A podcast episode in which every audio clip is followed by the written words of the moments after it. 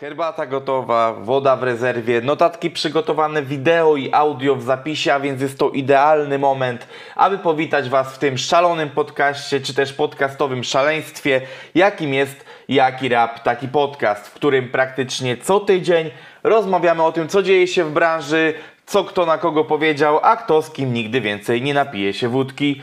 E, Jak zwykle zaczynamy w składzie pochodzący z Konina, reprezentant poznański rapkom, entuzjasta Pokemonów i uniwersum Marvela, Jacek Adamkiewicz oraz skromny podcaster i nieskromny człowiek od robienia rzeczy, Bartek Szatkowski. E, Nim przejdziemy do naszych tematów, które widzicie poniżej, zapraszamy Was na nasz Instagram, nie, bardziej na nasze Instagramy. Eee, I e, dlaczego to robimy? Ponieważ tam pojawiają się bardzo ciekawe, różnorodne e, rzeczy. Zachęcam również do subskrybowania tego kanału i łapkowania tego materiału w górę, do zadawania pytań na Tipli. Przypominam również o merchu, ale bardziej przypominam o nim w kontekście takim, że takowy istnieje. Nie zachęcam do zakupu, ponieważ tam niedługo pojawią się rzeczy ciekawe, nowe i dziać się będzie więcej, ale o tym niedługo, w najbliższym czasie, pewnie nie dzisiaj. E, Po tak długim wstępie nie zostaje mi nic innego jak e, zapytać się Jacku o tą zagadkę, którą chciałeś mi e, przedstawić na początku tego odcinka. Co się robi na Facebooku? O kurwa. No trzymaj się. Wrzuca filmiki z kotami. Na Facebooku się pości. Bo się wrzuca posty. Czaisz? Uła. Poprzeczka zawieszona dzisiaj jest wysoko. Od samego początku. Eee, mocne, mocne, mocne, widzę, widzę. No, rzuciłeś mi to za główkę, nie powiem, jak zwykle. Dobrze, ale nim, e, nim, tak jak mówiłem, przejdziemy dalej. E, Pytanie, co u Ciebie, Jacku, co się u Ciebie ciekawego w ostatnim czasie działo? Wszak nagrywaliśmy ostatnio, dwa tygodnie temu. E, Byłem u ciebie na przykład w ten poniedziałek. I pozowałem z twoim Co psem do zdjęć. Właśnie, co można było zobaczyć na moim Instagramie, który Dlatego się wyświetla tu u góry. warto nas obserwować, bo pół człowiek, pół pączek pozujący z... To jest bulldog francuski, dobrze mówię? Tak? Nie mylę? Tak, tak, tak, tak, To, tak, jest, tak, to, tak. to się codziennie nie zdarza. E, co ja jeszcze robiłem? E, w poznańskim rapie nagrywam jakieś materiały. Ja ogólnie próbuję się odmulić na swoim kanale. Zamknęli kina znowuż i próbuję nie zapać COVID-u. I pierwszy raz w życiu jadłem rogale świętomarcińskie na maśle. O, to tak, z takich rzeczy bieżących. A zawsze jem na margarynie, tym razem na maśle.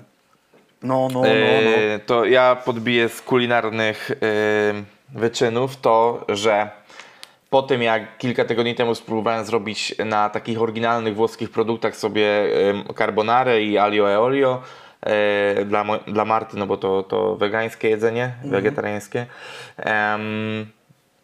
Czy mówię o alio e olio, carbonara oczywiście No jest tak. kurewsko nie wegetariańska. E, Myślę, że bardzo nawet. E, I teraz postanowiłem e, w ramach szkolenia stosować produkty polskie, w sensie produkty tańsze, po prostu, żeby nie marnować tych, tych drogich, tych, znaczy tych droższych, jak guanciale, pecorino, pancetta i tak dalej. I kupiłem takie zwykłe, taki e, spaghetti JPG typowe i tak dalej. Tak, wie, No. wie, wie, wiecie o co chodzi? I powiem wam, że robiłem dwa dni z rzędu i kurwa wychodzi, naprawdę wychodzi, jest kremowe, e, nie, jajko się nie ścina, e, super. Jedyny problem jest taki, że użyłem sera grana padano, grana padano względem pecorino i parmezanu jest troszeczkę zbyt wyrazisty i troszeczkę dominował, jak zrobiłem za drugim razem, użyłem go trochę mniej, żeby nie zdominować sobie tego, ale powiem wam, że kurwa polecam korzystanie z oryginalnych włoskich przepisów. E, Jak chcecie, to wpiszcie na Instagramie, podeślę wam fajne przepisy. E, I naprawdę mega, mega, mega polecam. Jedyny problem jaki z tym jest, no to to, że jestem na diecie, a taka, a taka carbonarka jak pierdolniesz dobrze, to ma z 1100 kalorii, kurwa. No, w ogóle... E, Co jest, co jest więcej niż połową mojego Dziennego? zapotrzebowania dziennego. Ja mam dwie uwagi. Ja z serów to znam żółty z dziurami. Ty tak mnie zarzuciłeś mi takimi nazwami, że ja to ch- chamskie podniemienie mam. No co mogę ci powiedzieć? Ale ja też tak uważałem, dopóki nie zacząłem po prostu sobie Ale- próbować, aczkolwiek nadal nie jestem entuzjastą serów. Jakiś czas temu z Martą, jak jeszcze restauracje normalnie funkcjonowały na przystawkę do jakiegoś żarcia, zamówiliśmy sobie deskę serów. Kurwa, no powiem tak, e, ciężki temat, jednak, jednak mimo tego, że lubię kilka takich, no wcale nie, nie jakichś nadzwyczajnych serów, one są ogólnodostępne w Biedronkach, to nie jest jakaś nad, nad, nadzwyczajna akcja. no to jednak te takie bardziej wytrawne i takie konkretne serie są jednak nadal dla mnie jeszcze, jeszcze za dużo. Mi nie chodziło o to, że nie jadam, tylko nawet bym nie wiedział, z której strony do tematu podejść. Ja wiem, że e, nie wiem, czy to się nazywa lazur fachowo, te, te pleśniowe z niebieską pleśnią, no. tak zajebiście się komponują z wołowiną, że to jest gnój. A co do jedzenia, coś jeszcze miałem w głowie. A, a propos tych kalorii, to jak są rogale świętomarcińskie, taki jeden rogal ma chyba 1500, Kurwa, nic mi nie mów. 1500 kalorii, to jest, ma więcej niż Big Mac, no nie? Nie zgodzę się, e, gdyż iż ponieważ w ciągu ostatniego tygodnia zjadłem też dwa No i? e, i taki około wagowo około 170 gram, No. czyli na przykład taki jak raz kupiłem w Biedronce, raz e, z Zagrodniczej, Mhm. e, to mają około 700-800. Okej. No, bo to też Więc- ja w ogóle nawet słyszałem, że jest wersja wegańska rogala marcińskiego. Oczywiście tam część rzeczy odpada, nie ma jajek, mleka i tak dalej. No jakoś to inaczej jest zrobione, nie wiedziałem nawet, że można. Ale jak widać, wszystko można. Wszystko można. E, kurde, zrobi nam się kulinarny długi wstęp, więc nie opowiem o filmie, który ostatnio oglądałem. Zostawię to sobie na ostatni, znaczy na następny odcinek, bo no to było ciekawe przeżycie. W sensie wróciłem do filmu e, takiego z mniej więcej z 2000-2005 roku, opowiadający o pewnym bohaterze, nie do końca komiksowym, ale też związanym z popkulturą, popkulturą trochę amerykańsko Tex-Mex, e, żeby od razu odpowiedzieć, oglądałem e, znaczy, któryś z filmów o Zorro. Dzisiaj rano jak pracowałem, e, ale, ale o tym opowiem wam kiedyś albo spróję się na stories, jak będzie mi się nudziło. A ja odświeżyłem sobie filmografię Toxic Fuckera z racji tego, że ostatnio zmarł. A! Nie, no, żartuję. Żartuję. No, mamy grube wejście. Dobrze, ale jeszcze zanim przejdziemy do głównych tematów, jeszcze dwie rzeczy, gdyż iż ponieważ chciałem odnieść się do dwóch komentarzy, które pojawiły się pod ostatnim odcinkiem. O nie Boże! mówiłem ci o tym. Nie mówiłem ci o tym, ale nie są to te komentarze, które czytaliśmy, e, gdy, gdy byłeś u mnie i e, gdy śmialiśmy się do rozpuku, czy tam do rozpuchu e, z jakichś tam foliarskich, e, foliarskich e, akcji. O, do tego jeszcze przejdziemy w tym odcinku. No, Folia za szeleści. tak, Folia za szeleści tak. E, komentarz Seba. Seba. E, powinniście zmienić tło, moim zdaniem da wam to sporo. Z punktu widzenia widza mało nas interesuje regał z książkami za twoimi plecami. E, Jacku, jest to oczywiście punchline w swoją stronę. Ja dzisiaj za swoimi plecami mam e, dwa okna, okno balkonowe i tak zwany żygownik, który możecie tu gdzieś widzieć. E, niestety z kadru uciekł mi baner, na którym jest, e, na którym są, e, jest 8 gwiazdek. A jest taki baner. Jest, znaczy nie, nie, ja nie mówię o tym banerze wielkim, który jest za, za, e, na balkonie sąsiadów, tylko transparent mojej partnerki, z, z którym e, paradowaliśmy. E, Na rewersie ma on hasło wkurwiliście idiotki. Jest to nawiązanie do jednego z najbardziej popularnych podcastów w Polsce, czyli ja i moje przyjaciółki idiotki, gdyż dziewczyny związane, fanki też po prostu tego, tego podcastu Tak, takowe banery sobie robiły jako e, akt solidarności e, ogólnie ze strajkiem, no i też jakby jako taki, e, jakie, jako takie connection z ich ulubionym e, podcastem. A odnośnie, e, odnośnie tła, e, powiem wam tak, no jak dorobimy się jakiegoś fajnego miejsca, w którym będziemy nagrywali na stałe i też będziemy mogli, że przede wszystkim ze względu na COVID, to, to na pewno to tło będzie inne, albo ja w końcu przemierzę się do tego, żeby kupić sobie ten green screen za plecami i będę wam wtedy wyświetlał dyskografię. Ee, Ostrego! kurwa, Jak on się nazywał? Nie, nie, nie. Dy, dy, dyskografię, kurwa, jak on się nazywał, ten fucker, kurwa. Toxic Fucker. Toxic fucker, dokładnie. Ej, ja nic nie chcę Ej, mówić, ten ale... wysiadł lepiej, gdybym miał lepsze tempo. Ja nic nie chcę mówić, ale green screen tu stoi 30 cm obok mnie. Jakby ja jestem. Ja jestem leniwym skurwysynem, ale jestem gotowy, żeby wam tu zaczarować. Ja chciałem powiedzieć, zacytować Rycha Peje chciałem z odcinka MTV Creeps, y, kiedy, kiedy wtedy był takowy. On jeszcze mieszkał na swojej chacie na Jeżycach. To było bodajże. Tak, znaczy ja, ja chcę odkryć w ogóle, e, e, jak, który to był budynek, bo on był bardzo specyficzny architektonicznie. Szamarzewskiego, ja Ci mogę to pokazać. Wiesz co? Który to jest? To, to akurat nie żadna tajemnica. Pytany, on aby oprowadzał po swoim mieszkaniu, to pokazywał kuchnię i powiedział, że kiedyś ją przemodeluje siekierą. Zapewniam Was, jak kiedyś też te mebelki przemodeluje siekierą, też mnie one wkurwiają. Jest jak jest. Dobrze, i też y, Gronwis, który jest y, człowiekiem, którego już doskonale kojarzę z racji, że śledzi nas y, wszędzie. Dosłownie chyba zwrócił uwagę, że płyta Picha Kwiaty Zła nie wyszła w 2012, tylko w 2008 roku jest to moja. Pomyłka. e, Jest to moja pomyłka, ale wzięła się, e, kochani, głównie z tego, że po prostu zerknąłem sobie szybko na YouTube i na datę uploadu płyty. No, a Tak mogło być. nie, nie na datę premiery. Tu, tu, tu, tu przepraszam.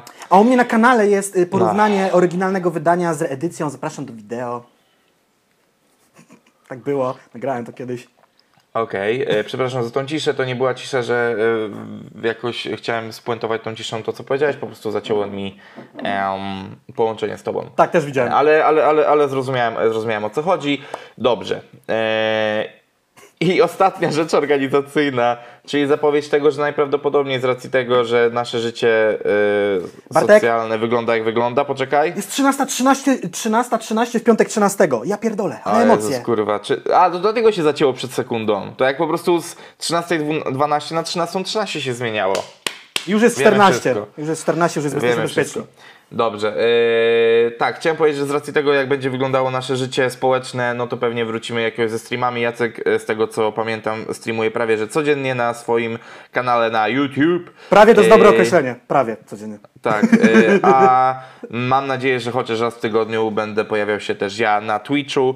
Y, Być może będą to soboty, bo soboty były takie śmieszne wiksiarskie, a od tego czasu pojawiło się mnóstwo wiksiarskich numerów, z którymi moglibyśmy się pośmiać i pobawić razem z Wami w te smutne, sobotne, sobotnie wieczory. Dobrze. Przechodzimy do tematu numer jeden, czyli teraz ten taki złoty paseczek przesuwa się o jedno miejsce w moją lewą, waszą prawą To stronę. jest najbardziej zaawansowana animacja w historii animacji, jakby te paseczki. To jest... Wy Tak. nawet nie wiecie, wy nawet nie wiecie. Nie, no prawda jest taka, że są bardzo proste. Wiem, ale udaje, że tak nie i- jest. ale udaje, że tak nie E, jest. Ale, ale, kochani, e, zobaczycie dopiero, co się będzie odpierdalało na tym podcaście, ale, ale Budżety z Hollywoodu tu będą. tak jest, tak jest. E... Kurwa. Dobrze, temat numer jeden, czyli co tym tygodniu reklamowali raperzy. Tak jest- postanowiłem go sobie roboczo nazwać. To jest najlepsza nazwa ever, no nie? Bo już to stały segment tak de facto u nas musi być. Znaczy, generalnie my powinniśmy z tego zrobić serię na Instagramie, albo po prostu ty powinieneś zrobić odcinki takie, kurwa, co w tym tygodniu reklamowali raperzy. Nie, no prawda jest taka, że y, są czasami przestoje, by nie było o czym gadać, ale w tym odcinku mamy o czym rozmawiać. Łyk herbatki i lecimy. No tutaj, no dzisiaj skromniutko dwie reklamy. Y, ale za to grube. Tak. Mm, Zaczynamy od reklamy, a tak naprawdę kontynuacji współpracy Sokoła z Samsungiem, em, która, e, która jakby nie patrzeć, z jakiej strony by nie spojrzeć, czy pod słońce, czy ze słońcem e, za plecami, no niestety jest chęcią podpięcia się pod e, premierę, k- która miała nastąpić w tych dniach, a nie nastąpiła. Premierę gry e, CD Projekt Red Cyberpunk e, 2070. Siedem. 7 dokładnie. No i e, kochani, no cóż, e, pierwsze pytanie, jakie chciałem zadać, bo jak wiecie, taką formułę ostatnio staramy się tutaj przyjąć, aby ta dyskusja była bardziej ożywiona, to czy podpięcie się pod ten trend na cyberpunk, e, który de facto okazał się nietrafiony względem e, premiery, jest, jest spoko, czy nie jest spoko? Ja- Jak ty na to patrzysz? Czy to podpięcie się pod e, nieaktualną premierę cyberpunka jest, jest git? Ja w ogóle mam dwie myśli w głowie. Y, Generalnie tak, podpięcie się pod hype train czegoś jest zawsze spoko. Podobne rzeczy działy się, kiedy wychodziły gry o Tron, Stranger Things. Jeżeli jakaś globa znaczy globalna marka, znana popkulturalna marka wychodzi, warto się pod to podpiąć.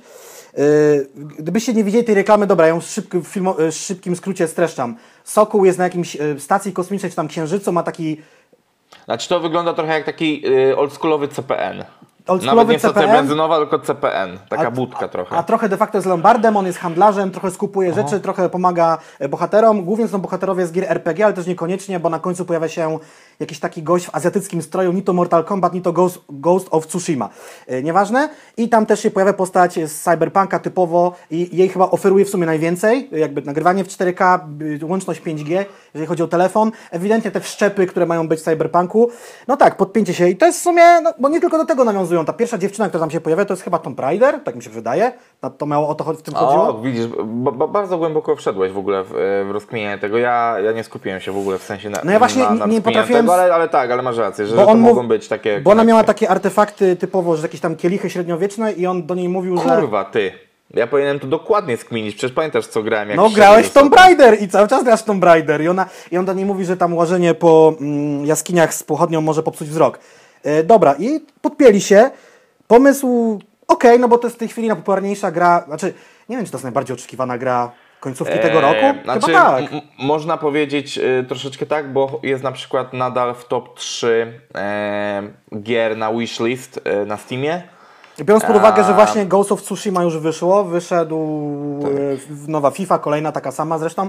E, teraz ten Watch Dogsy wyszły, no już nie ma już takiej dużej premiery do końca roku. No, y, Assassin's Creed Valhalla też I wyszło w tak, do, dosłownie teraz. E, Więc mogli tam użyć jakiegoś wikinga w sumie.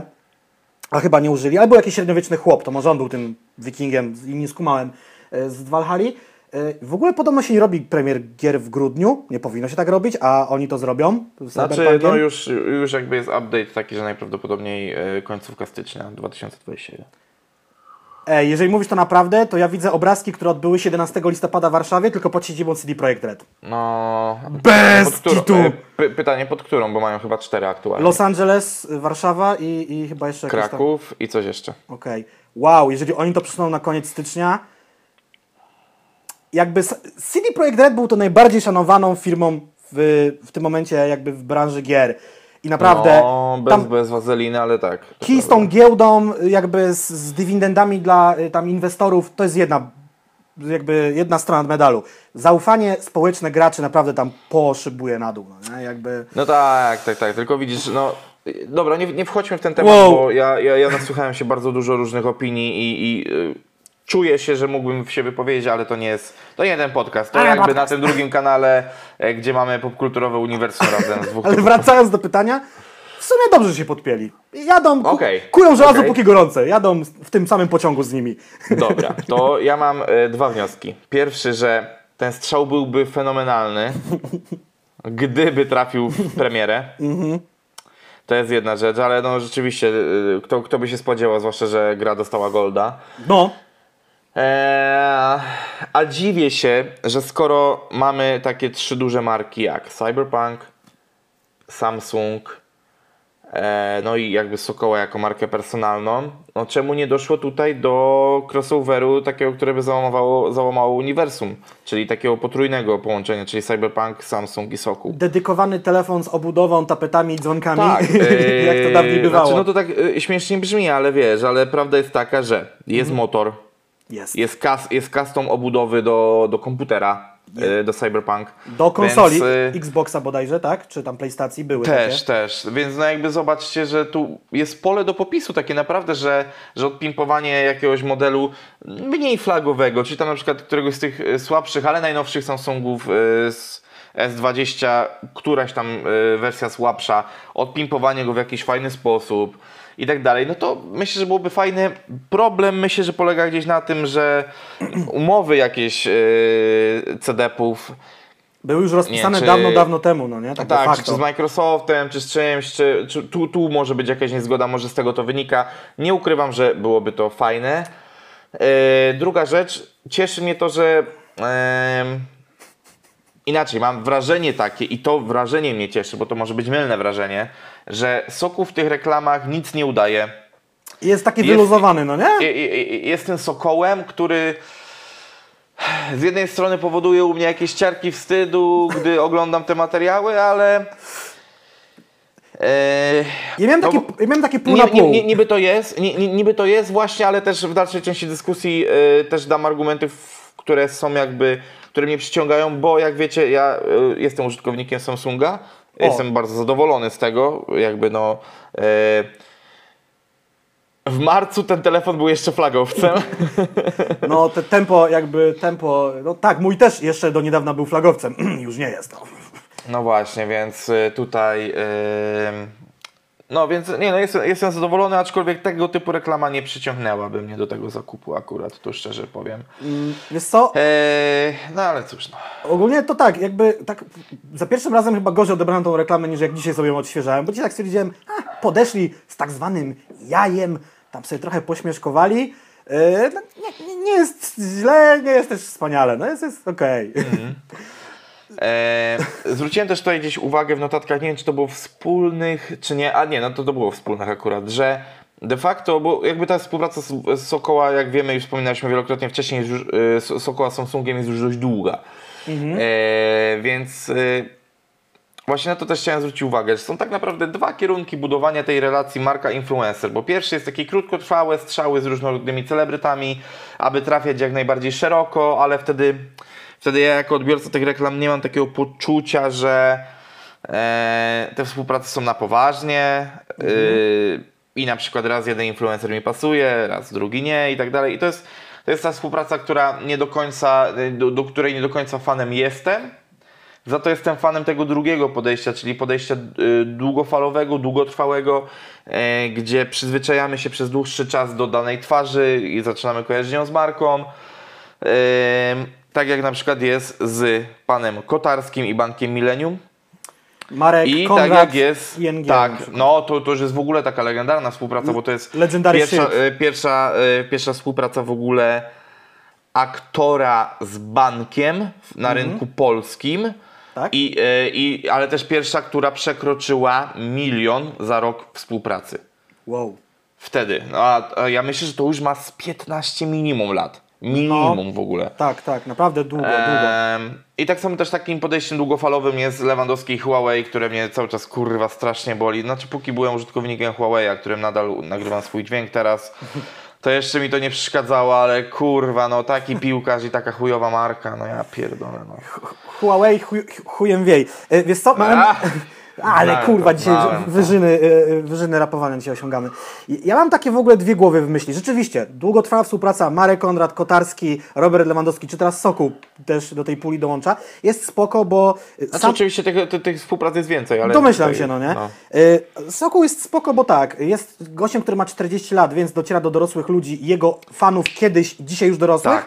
Ale jednocześnie do młodzieży, bo młodzieży słucha rapu typu hip-hop, no nie? Więc mamy obskoczone dwie Eee, grupy wiekowe, albo nawet trzy. Ja, ja sobie to zapisałem nawet konkretnie, że Sokół jako twarz marki łączy takie trafianie do ludzi młodych, ale też do młodych przedsiębiorców, którzy już nie mają tego sznytu januszowego, który później się zmienił w ten taki MLM sznyt, że e, jestem e, tym gościem, który ma e, palm topa i tablet i jestem ubrany w garnitur z Paco Słuchawka w ucho, słuchawka w ucho E, obowiązkowo. tak, i słuchawka w ucho, tylko jesteś już bardziej tym gościem, który śmiga sobie e, w joggerach, dresie e, i, i, ogarnia swój biznes i ma wbite w to kurwa, czy, czy jest e, odpowiednio odbierany wizualnie i tak dalej. Nie, nie ujmuję oczywiście ludziom ubranych w dresy, ja też dzisiaj dresy posiadam, bo pierwszy raz od wielu lat powróciłem do tego odzienia i zakupiłem sobie takowe.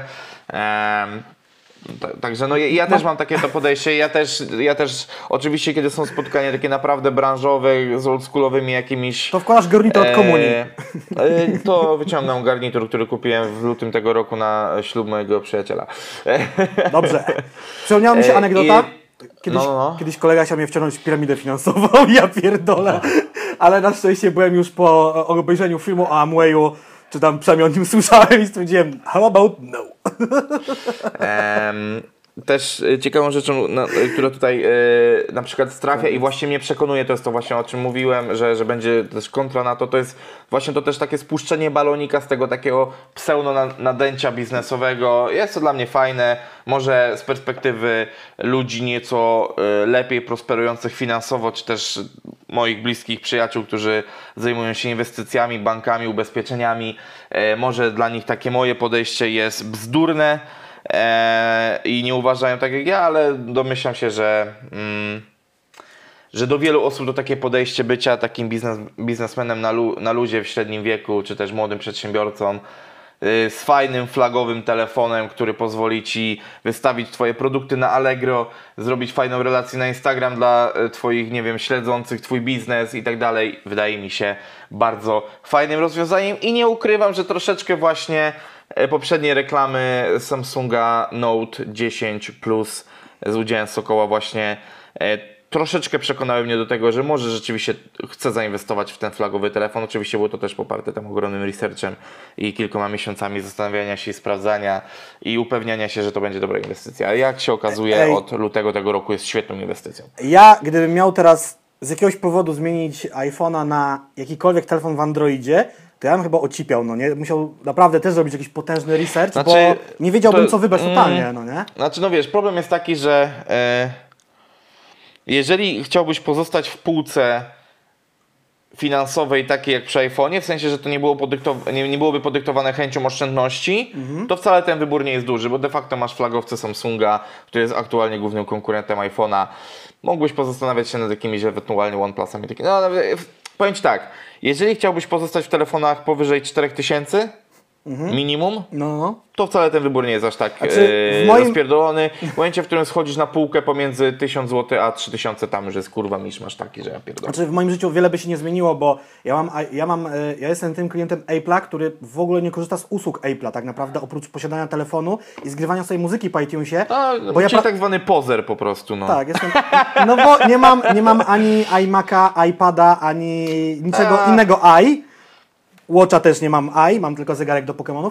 Y, I ja pracuję w środowisku Google'a, który wczoraj właśnie powiedziało, że za pół roku już nie będzie tak, darmowego, lim- widziałem. nielimitowanego miejsca na zdjęcia i wszystkich nas zrobili w jajo. Kurwa, ej, szczerze, pierwszy, że zacząłem z tego korzystać, kurwa, może z 9 miesięcy temu, pierwszy raz w życiu realnie zabierają mi to. Czuję No, się widzisz, że- widzisz. Dobrze, ale przechodzimy y, do równie wielkiej postaci polskiego rapu, a myślę, że nieco bardziej obładowanej reklamowo.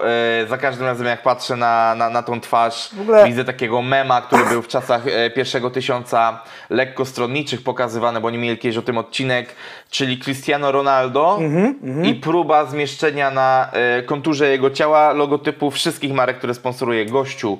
Kurwa, to ile on marek reklamuje na całym świecie, bo to na przykład jest tak, że no, w Europie oczywiście nie będzie to KFC, no bo chujowo, wiesz, no... Mhm. Kentucky atleta- Fried Chicken. Y, tak, tak, nie no, ale też gościu, który wiesz, jest świetnym sportowcem, słynie z, z zajebistej diety i tak dalej. I tutaj wiesz, y, i tutaj trochę głupio, ale już na rynkach Ej. azjatyckich KFC zapierdala opór, kurwa, no E, nie? Ciekawostka, Japończycy w Wigilię jedzą jedzenie jak z KFC. Nie wiem dlaczego, sprawdźcie sobie w Wikipedii albo jakimś innym Google.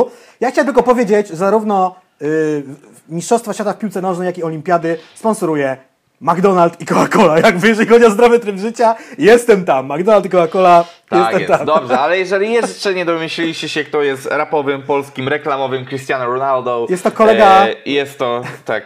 Kolega z Sokoła, z którym robią tak, płytę, tak, może ją kiedyś wydadzą. Tak, tak. I, I ten, o którym mało lat mówił, że... e, Nie pytaj mnie, czy jestem pezeta Nie, bratem. nie, nie, nie, nie, nie, nie. Yy, pracuję u brata, brat za robotą lata. Okej. Za reklamą lata. Yy, W sensie. tak, czyli, czy- czyli oczywiście mowa o PZ, o, PZ-cie, o PZ-cie, bo ostatnio pojawiła się z nim reklama. E, reklama łączona e, między dwiema markami, czyli Agent M i Philipsem. Co jest ciekawe, e, co jest ciekawe, żeby nadać tutaj jakiś background. Gdy ta, ta reklama się pojawiła, powiedziałem, o kurwa, PZ i HM, ja pierdolę, ale dziwne połączenie, po czym przypomniałem sobie, że współpracują od 2017 roku. I to jest y, ciężko jest nadążyć, szczerze. My zrobiliśmy sobie tutaj taką listę, nie, nie nazwę ją Tak. krótką listą, współprac PZ. Ja jestem pewien, Ale że to, my to, to, to, to o tym, to, o tym Tak. to na koniec akurat, ale... Ale mi się wydaje, że nie mamy jej pełnej. Nie jestem przekonany. Tak, tak, zdecydowanie. E, Ale, e, żeby, żeby tutaj nadać background historyczny, nie wiem czemu tak mówię, kurwa, a, bo oglądałem przeróbkę z dupy, jak udawał Ma Mariusza Max Kolonko, już wiem dlaczego Tak, mi się to no, wziął. ostatnim odcinku. Współpraca zaczęła się w 2017-2018 roku, zaczęła się skromnie i nie była e, współpracą na wyłączność, w sensie PZ nie był jedynym artystą, z którym ta współpraca się działa. Mianowicie e, była to współpraca przy Agent M Dworzec i Agent M Music kolejno 17 i 18 rok. E, Gdzie była to seria koncertów, bardzo fajnych zresztą koncertów. e, Wspominam, że e, bardzo próbowałem się na nie wybrać, a nigdy mi się nie udało. A mieszkałem tylko godzinę 15 drogi autem od Warszawy, czyli w Łodzi, a bilety kosztowały tam jakieś śmieszne pieniądze w stylu kurwa 20 zł za jeden, week, za, za jeden dzień koncertu To jak za darmo. gdzie, gdzie było tam kilka weekendów i w 2017 PZ był wśród takich artystów jak Monika Brodka, duet Flirtini, czyli jedynak, menadżer Taco Hemingway, współwłaściciel marki 2020 oraz Ment XXL, e, członek zespołu Ras Mentalism, e, zespół The Dumplings, e, wcześniej wspomniany Taco Hemingway, zespół Sanax, Mes czy też Julia Wieniawa, to był rok 17. W 18 roku był to OSTR, Natalia Nykiel, ponownie Mes i projekt Albo Inaczej, Daria Zawiało, Wojtek Sokół, od co chodzi, Jimek symfonicznie, ponownie Flirtini, e, również pani Nosowska, oczywiście PZ e, i Rosali. Em, tak, tak, wyglądały, e, tak wyglądały te e, dwa lata. No były to po prostu koncerty sygnowane HMM e, z fajną oprawą wizualną i tak dalej. No napra- naprawdę bardzo spoko wydarzenia z fajną reklamą. Pamiętam, że też dla klubowiczów e, H&M Club, czy jak to się tam nazywa, e, były jakieś tańsze bilety na to i tak dalej. No tam ge- generalnie chodziło o mocne promowanie marki HM, ale tak, że tak powiem, e, z szacunkiem i godnością Człowieka. człowieka. Wiesz co, ja w ogóle. y, dobra, y, m- tutaj jest dobry moment, żebym prze- przewinął wam bajerę. Dlaczego w ogóle PZ, bo nie wszyscy to wiedzą, mogą wiedzieć, ma tyle reklam y, na swoim koncie. Y, A, no to też jest. w ogóle są w tej chwili trzy postacie, postaci, które się ścigają o tą pałeczkę pierwszeństwa. Pierwszy generalnie w reklamach, moim zdaniem, był TD, y, bo on robił je pierwsze, był za to jebany, a potem robili to wszyscy i już było ok. Tak, tylko, Tak akurat wyszło historycznie. To nie bronię go ani nie No, chwalę. no, no, no. To są po prostu fakty. Soku robi dużo, ale i tak najwięcej chyba zrobił w tej chwili PZ, no nie? Jakby i to jest Tak, tylko ja doścignione. chciałem się tutaj e, ciekawie do tego odnieść, że wtedy właśnie robił to wiele wcześniej, co też wiąże się z tym, o czym e, wiele razy mówimy. Było to, były to mniejsze marki. Nie wiem, czy mniejsze pieniądze, ale obstawiam, że również, no nie? Co, no, mm, No niektóre... dobrze wiemy, ile Ostry dostał za na przykład Hennessy, więc no, Wiesz, zdecydowanie ale on nie wiem, nie... Tej, ale mam no. banger class dla ciebie. No, Wiesz jakiej marki był TD-fon, legendarny złoty telefon? Samsunga? No... O, proszę, widzisz. Ale to jakby PZ y, solo, a potem z bratem przejęli reklamowanie Sprite'a po TD. Więc on rzeczywiście tak, niektóre tylko- szlaki przecierał, nie można mu tego No tak, zabrać. tak, tylko no wiesz, mam, mam, mam wrażenie, że nadal to było to Nie no, to inna skala, zupełnie inna skala, No, zupełnie, no, no, no. zupełnie. Inne czasy. Dobrze, słuchajcie. Zbigniew, Zbigniew Niedziałek, y, New Zenit Promotion, bardzo długo garniali, y, zajmowali się taką ładną rzeczą, która się nazywa Music Marketing and Management. Menadżer PZ długoletni i cały czas i oni łączyli marki właśnie z PZ i nie tylko, bo właśnie wjechałem na ich Instagrama, który troszeczkę już jest y, y, przykurzony, kilka lat nikt tu niczego nie dodaje, ale oni zajmowali się między innymi z tego co widzę PZ-em, nawet TD, y, też był Sokół, Vena, z Buku z marką Monster, tego o tej sytuacji w ogóle nie wiedziałem. E, Mało lat, że różne osoby tu były i w tym roku, w marcu, podobnie jak się założyło, wzięło Tunited, czyli Mateusz Natali z Teodorem, założyło się, wzięło Starship, agencja marketingu muzycznego, założona przez Zbigniewa Niedziałka i Piotra Gąsowskiego, oboje e, tak naprawdę mają doświadczenie z Warnera, z czego Niedziałek był ostatnio też w Magic Records i oni sobie e, działają i nadal współpracują innymi z PZ-em, ale też nie tylko, bo że tak powiem, obsługują także Smolastego i Safula lub też Allegro, bo Saful udzielił się w lekturach 2.0 akcji Allegro, kiedy, kiedy pandemia była, w sumie cały czas jest. Tak, tak to wygląda. Stąd też PZ ma tyle tych y, współprac od dawna. Dokładnie, dokładnie, dokładnie. Em, kolejnym etapem współpracy z HM była tak zwana konfrontacja stylów męskich, która jest ciężką i bardzo cringe'ową podjebką KSW. Nie E, polecam, no nie polecam. E, tak, i to, i to w ogóle odbiło się bardzo małym echem. Ja jak zobaczyłem to, przypomniało mi się to od razu, że istniało, ale e, po prostu moja podświadomość to wyparła. E, konfrontacja stylów męskich polegała na tym, że konfrontowali się mężowie e, w różnych stylach Hej! E, nie, nie wiem, jak to lepiej opisać. No, nie, to, była, to była słaba reklama. E, brał tam udział. I dlaczego mówię, że podjęła z KSW? Ponieważ brał tam udział komentator i zawodnik i mistrz KSW Łukasz Juras Jurkowski, który jest również speakerem Legii. E, I konfrontował on się z Piotrem Isaaciem Skowerskim, e, czyli popularnym Izakiem, streamerem e, i e, no, taką bardzo znaną postacią w polskim gamingu. Również komentował walki e, mechanicznych robotów na TVP Sport, chyba czy coś takiego. E, Stop, stop, stop, stop. stop. By, były walki mechanicznych robotów w polskiej telewizji? No, zda. Ja od czterech lat nie mam nawet telewizora, co dopiero mówię o telewizji. A- Sporo mi omija, widzę. Ja myślę, Mordo, że to było z 5-6 lat temu nawet. No Sporo- nie, przesadziłem. Nie, o 4-3 lata temu to będzie Ja dobry jestem, ten. ja, Okej. jest, ja jestem takim boomerem, że ja pamiętam te oryginalne walki robotów na Discovery Channel chyba wtedy, albo jeszcze czymś, albo jakimś National Geographic to było. Raczej Discovery Channel, bo to jest taki typowo, typowo rozrywka.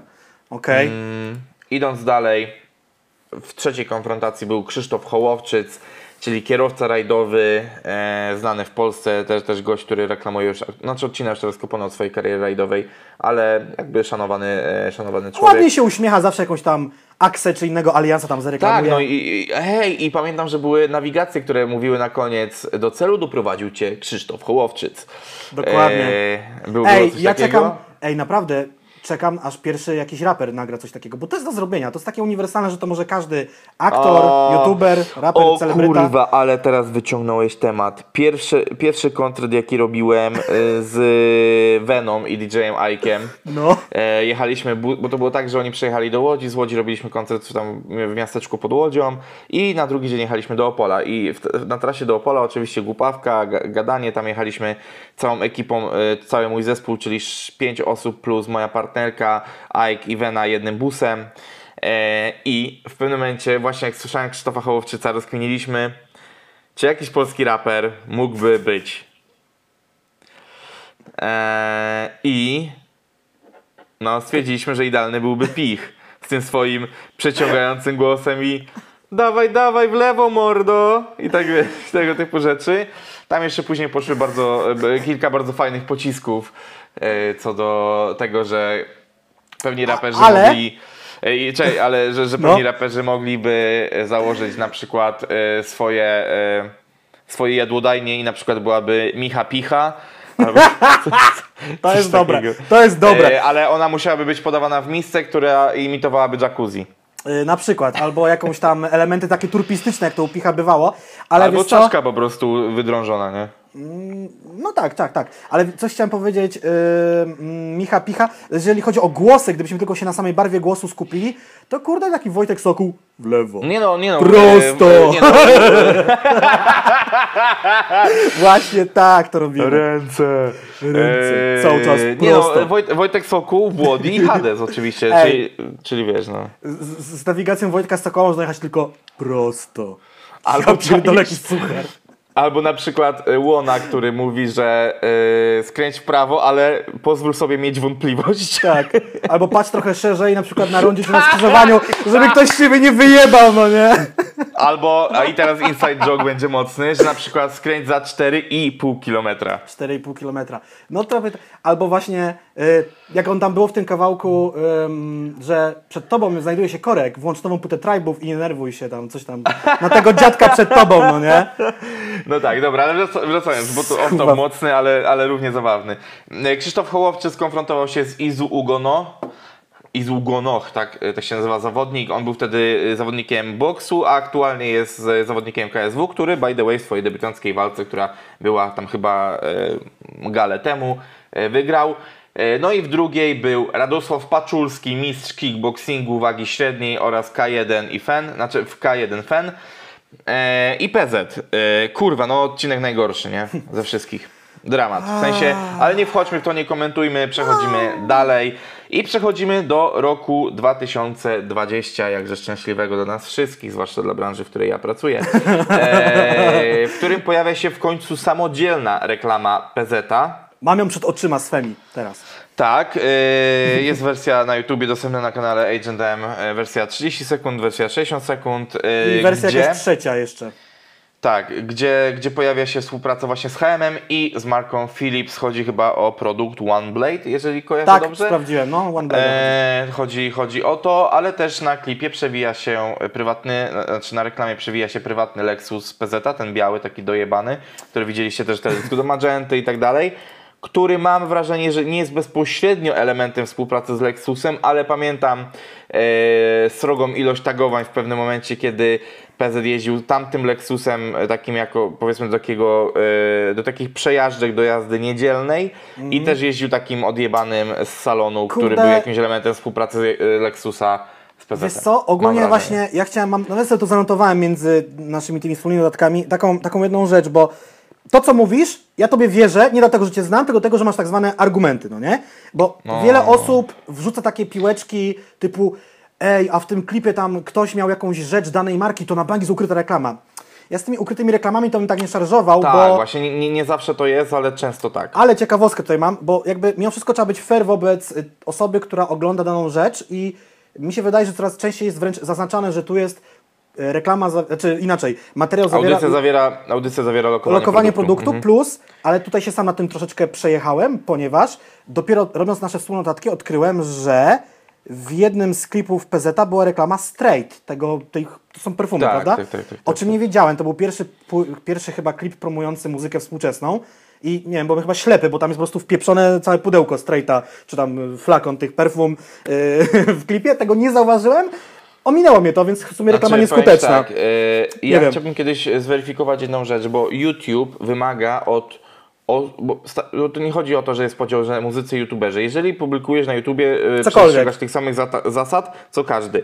I mam takie dziwne wrażenie, że jak większość działających fair youtuberów e, ma w opisie to, że jest to e, sponsorowane, albo wyświetla się Tak, ten e, baner. le, lewy, dol, lewy dolny róg wasz to jest, Tak. tam się taki napisek wyświetla. Tak, mam wrażenie, że w dziwnym trafem muzycy, zwłaszcza raperzy, bardzo tego unikają i nie oznaczają tej współpracy. Jest to do zweryfikowania. Chyba, to że- na, na, na moment nagrywania tego to jest moje, moje takie skojarzenie, że nie wszyscy się do tego stosują, a uważam, że powinni, bo to jest bycie fair.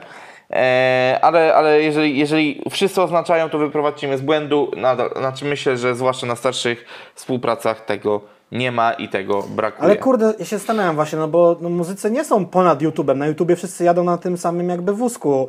Tak mi się przynajmniej wydaje. Mm. Wiadomo, że są równi, równiejsi wszędzie, ale No tak, mam jakby różne level odblokowywania achievementów, kurwa, na, e, na, tak, tak, tak, tak. Ale kurde, no Tobie to nie grozi, do, do, do 100 tysięcy jeszcze daleko. tak, nie no, ale czym się różni tak naprawdę reklama, y, jakby lokowanie produktu u Karola Paciorka od lokowania produktu u PZ w kliku? Tak, no moim tak, zdaniem tak, niczym, tak, no. dokładnie. Jedno i drugie to jest reklama. No, znaczy no tym, że teraz wchodząc do paciorka do studia pomiędzy rozmówcami jest wielka pleksa. I, I spójrzmy na to zasłonę milczenia. Jakby rozumiem kwestię bezpieczeństwa, ale kurwa, no nagrajcie to po prostu. Nie może się za niego Włodek Markowicz Online pomodlić, znaczy. żeby mu nic nie było? Podobno to skuteczne. Nieważne, wróćmy Dobra, do wracajmy. Eee, bardzo podoba mi się w tej reklamie nawiązanie do y, tytułów płyty. Tak, Po, podoba mi się to, podoba mi się to, naprawdę jest spoko. Reklama jest minimalistyczna. ale teksty są Eee. suche, te teksty tak by. One są takie, to standardowy tekst do reklamy, no nie? Tak, i są takie też lekko pompatyczne, ale, ale spoko. Jakby y, ta reklama mi się podoba. W sensie zobaczyłbym w telewizji i powiedziałbym, o spoko. Mi się podoba ten tekst, Eee. że jesteś tak dobry jak twoja ostatnia płyta, albo w ogóle to jest taki tekst. Jesteś tak dobry jak ostatnią rzecz, którą zrobiłeś. Czyli jesteśmy tak dobrzy jak ten odcinek podcastu, generalnie. A y, po naszej naradzie, y, w sensie mojej Jacka i Atoma, wiemy już, że y, wiemy, że będziemy tylko jeszcze lepsi. I w końcu nastąpi jakaś regularność, mam nadzieję, na tym podcaście. A właśnie, y, wyjaśnienie, dlaczego nie było y, poprzedniego odcinka. Jezu, wtedy, chcesz to mówić? Nie, no, po Jezu! prostu, y, jeżeli ludzie śledzą mojego Instagrama, to po prostu wszyscy się No, domyślili. 2 dlaczego, plus 2 kurwa. równa się 12, wiadomo. Tak, po, po prostu e, napierdoliłem się i zdychałem 4 dni. I brakowało mi nawet energii na tyle, żeby wcisnąć upload materiałów. Dobrze, to tylko taki, taki off-top. Profesjonaliści! tak. Ale kolejne wrażenie co do tej reklamy jest takie, że troszeczkę ten Philips i OneBlade mam wrażenie, że są w cieniu HM-u. Tak, tak. Mhm. Że, że są troszeczkę przytłoczone, ale może to też jest kwestia taka, że 20% budżetu było Philipsa, 80% HM-u, nie wiem. A czy Może. tutaj, wiesz jakby jest, tutaj na końcu ta plansza i tu jest taki deal, ym, wydaj 120 zł w HM-ie i dostaniesz 40% na maszynkę. Yy, nie zapłacili nam za to, powinni, ale powiedz jeszcze lepszy numer. Wiesz, Co ty pierdolisz? Przecież ja kurwa muszę taką maszynkę kupić od dawna, mam to w planach, a teraz... Ej, o kurwa, ja, ja ci powiem lepszy motyw. Nie musisz kupować nic w HM-ie i kupić tą maszynkę, bo wiesz ile ona kosztuje? No. 120 zł. no ja wiem, że ona kosztuje 120 zł, ale 40 wiesz... Procent z tego, no to No tak, ale chodzi o to, że ja realnie potrzebuję, e, Ciuchów. potrzebuję też ubróń, u, ubróń, Ubróń? ubrań, ubrań potrzebuję w HM-u, E, bo, bo ja lubię się ubierać w HM-ie, ja bardzo lubię tej kurwa takie basicowe rzeczy. E, To też e, właśnie taki link do tego, co, co ostatnio gadaliśmy, że no ja ostatnio staję się coraz bardziej no logo albo minimal logo, więc w ogóle nie było, co widać kurwa na przykład. nie było w tym odcinku raportu z wojny o tusze, wa walki o tusze, wojny. E, tak, ale tak, e, mogę, mogę powiedzieć, Możesz mogę powiedzieć, powiedzieć. ale to później. Okej, a okej, dobra. dobra. Tak, żeby, żeby już tutaj nie, nie robić off-topu do off-topu. Um, I teraz moje główne pytanie, jakie mam do tego wszystkiego? Główne, najgłówniejsze. Gdzie są flagi? Jak promowanie marki H&M ma się do posiadania i prowadzenia marki Coca? Proszę bardzo, jak to się ma? Czy to się kurwa nie gryzie? Ej, ja mam w ogóle inne pytanie. Czy marka Coca No jeszcze nie, no. coś do, doing tak, something? tak, sprawdziłem to. Nie, nie, nie widziałem, nie, znaczy nie sprawdzałem kiedy był ostatni drop, że drop, No, ale z, znowu odwołując się do oznaczeń e, na Instagramie, w okresie promocyjnym po muzyce współczesnej i przed muzyką współczesną i po szkole 81 działo się bardzo dużo na Instagramie i były promowane te rzeczy. O, mam wrażenie, że nawet by, y, mam nawet wrażenie, że był drop rzeczy związanych z płomieniem. Są koszulki z goim babami. Chyba sobie kupię. Nie, no naprawdę, jakby jestem, ja jestem szczerze, gdybyś mnie zapytał tak z partyzanta, Jacek, a ta koka to jeszcze istnieje? Bym ci powiedział, ty, no chyba wygasili, no nie? A jednak, No nie, nie, nie, to, to ja właśnie żyję w świadomości takiej, że ona nadal istnieje, nawet ostatnio przeglądałem stronę i, i znalazłem rzeczy, które by mi się spodobały. wow, e, okej. A czy wiesz co, mi się wydaje, że tutaj e, odpowiedź jest prosta, no jakby nie jesteś w stanie cały top, top to bottom ubrać się w koce i, i jakby to też chyba jest inny segment ciuchów mimo wszystko. A okej, okej, w sensie ja, ja to kumam w kontekście takim, że to są marki targetowane zupełnie w, do innych ludzi. Moja mina wynika z tego, bo przeglądam ich sklep. Mają żółte, żółtą kurtkę, o co chodzi mają u siebie w sklepie? Ja pierdolę, odnalazłem ją, kupię sobie. Yy, tak, tak. E, chodzi o to, że oczywiście jest są to marki targetowane i komunikowane zupełnie w inną stronę. No ale nie wiem, czy jako właściciel, znaczy wiadomo, że chodzisz w innych rzeczach, no nie? Tak. To jest totalnie wiadome i kurwa byłoby pojebane, gdybyś chodził tylko w swojej marce, aczkolwiek na bank są takie, tacy, tacy, takie friki. A, bo de facto no też po prostu kurwa bierzesz ze spółki rzeczy i nosisz i zakładasz. Nie Automatycznie jesteś reklamą, automatycznie jesteś ubrany, no nie? Jakby. tak. I, I to właśnie dos- doskonały przykład PZ. PZ zawsze był e, doskonałą reklamą Koki. Sokół prosto, góral El Polaco, etc., etc. No, nie? Jakby No to- tak, to tak. Tylko, jakoś znaczy wypada. Koka nigdy nie była, e, Koka nigdy nie była tak Powiązana jeden, do jeden, e, jeden do jeden jako me, bo El Polaco mam wrażenie, że jest takim merch 2.0 e, rapera.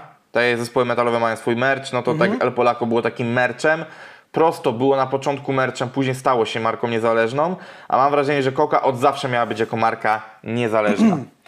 No tak, bo I, tutaj... I de facto przez długi czas była, no bo PZ nie wydawał, PZ nie tworzył, PZ nie był aktywny muzycznie, a Koka cały czas robiła dropy, no nie? Dla mnie Więc to jakby jest- wiesz, no. Ej, ja naprawdę o, o, ochujałem teraz, wam powiem szczerze. Ja byłem przekonany, że to będą cztery t-shirty na krzyż, dwie bluzy i czapka zimowa.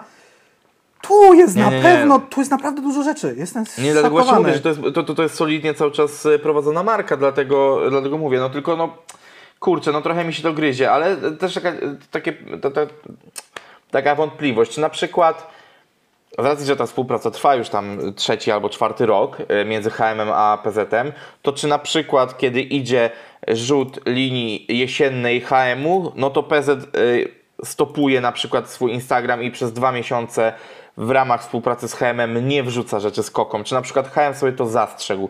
To jest bardzo ciekawe. Albo- Trzeba było prześledzić archiwalne jakieś stories, które, co, co jest oczywiście niemożliwe, żeby to sprawdzić, ale, ale jestem ciekaw, czy na przykład e, jest to zastrzeżone, że nie może być crossoveru, no nie, że Albo- e, czapka HM, szalik, e, kurwa, koka, no nie? Tak, albo w drugą stronę, to PZ zastrzegł sobie, że okej, będę chodził w waszych ciuchach, ale komponuję je ze swoimi prywatnymi, albo mam różne sety na różne dni, nie wiem, no. To są poważne co do, tego sprawy. e, co do tego chodzenia w ciuchach, jak prześle- bo jakby oczywiście największe zagęszczenie stories, zdjęć w danej, e, z danym produktem zawsze jest, e, gdy kampania się rozpocznie. Mhm. Ale na spocie reklamowym widzę kilka ciuchów, które pojawiały się na klipach, stories, postach PZ na długo przed tą kampanią. Oczywiście wiadomo, że to może być kwestia tej współpracy, że on po prostu ma dostęp do, do jakichś ciuchów, czy tam czy po prostu dostaje jakieś paczki z HM-u na zasadzie takiej, że masz, noś, pokazuj nasze rzeczy. No bo kurwa, yy, faktycznie, zwłaszcza ten taki płaszcz w kratę, pojawiał No. się bardzo często wcześniej u PZ-a.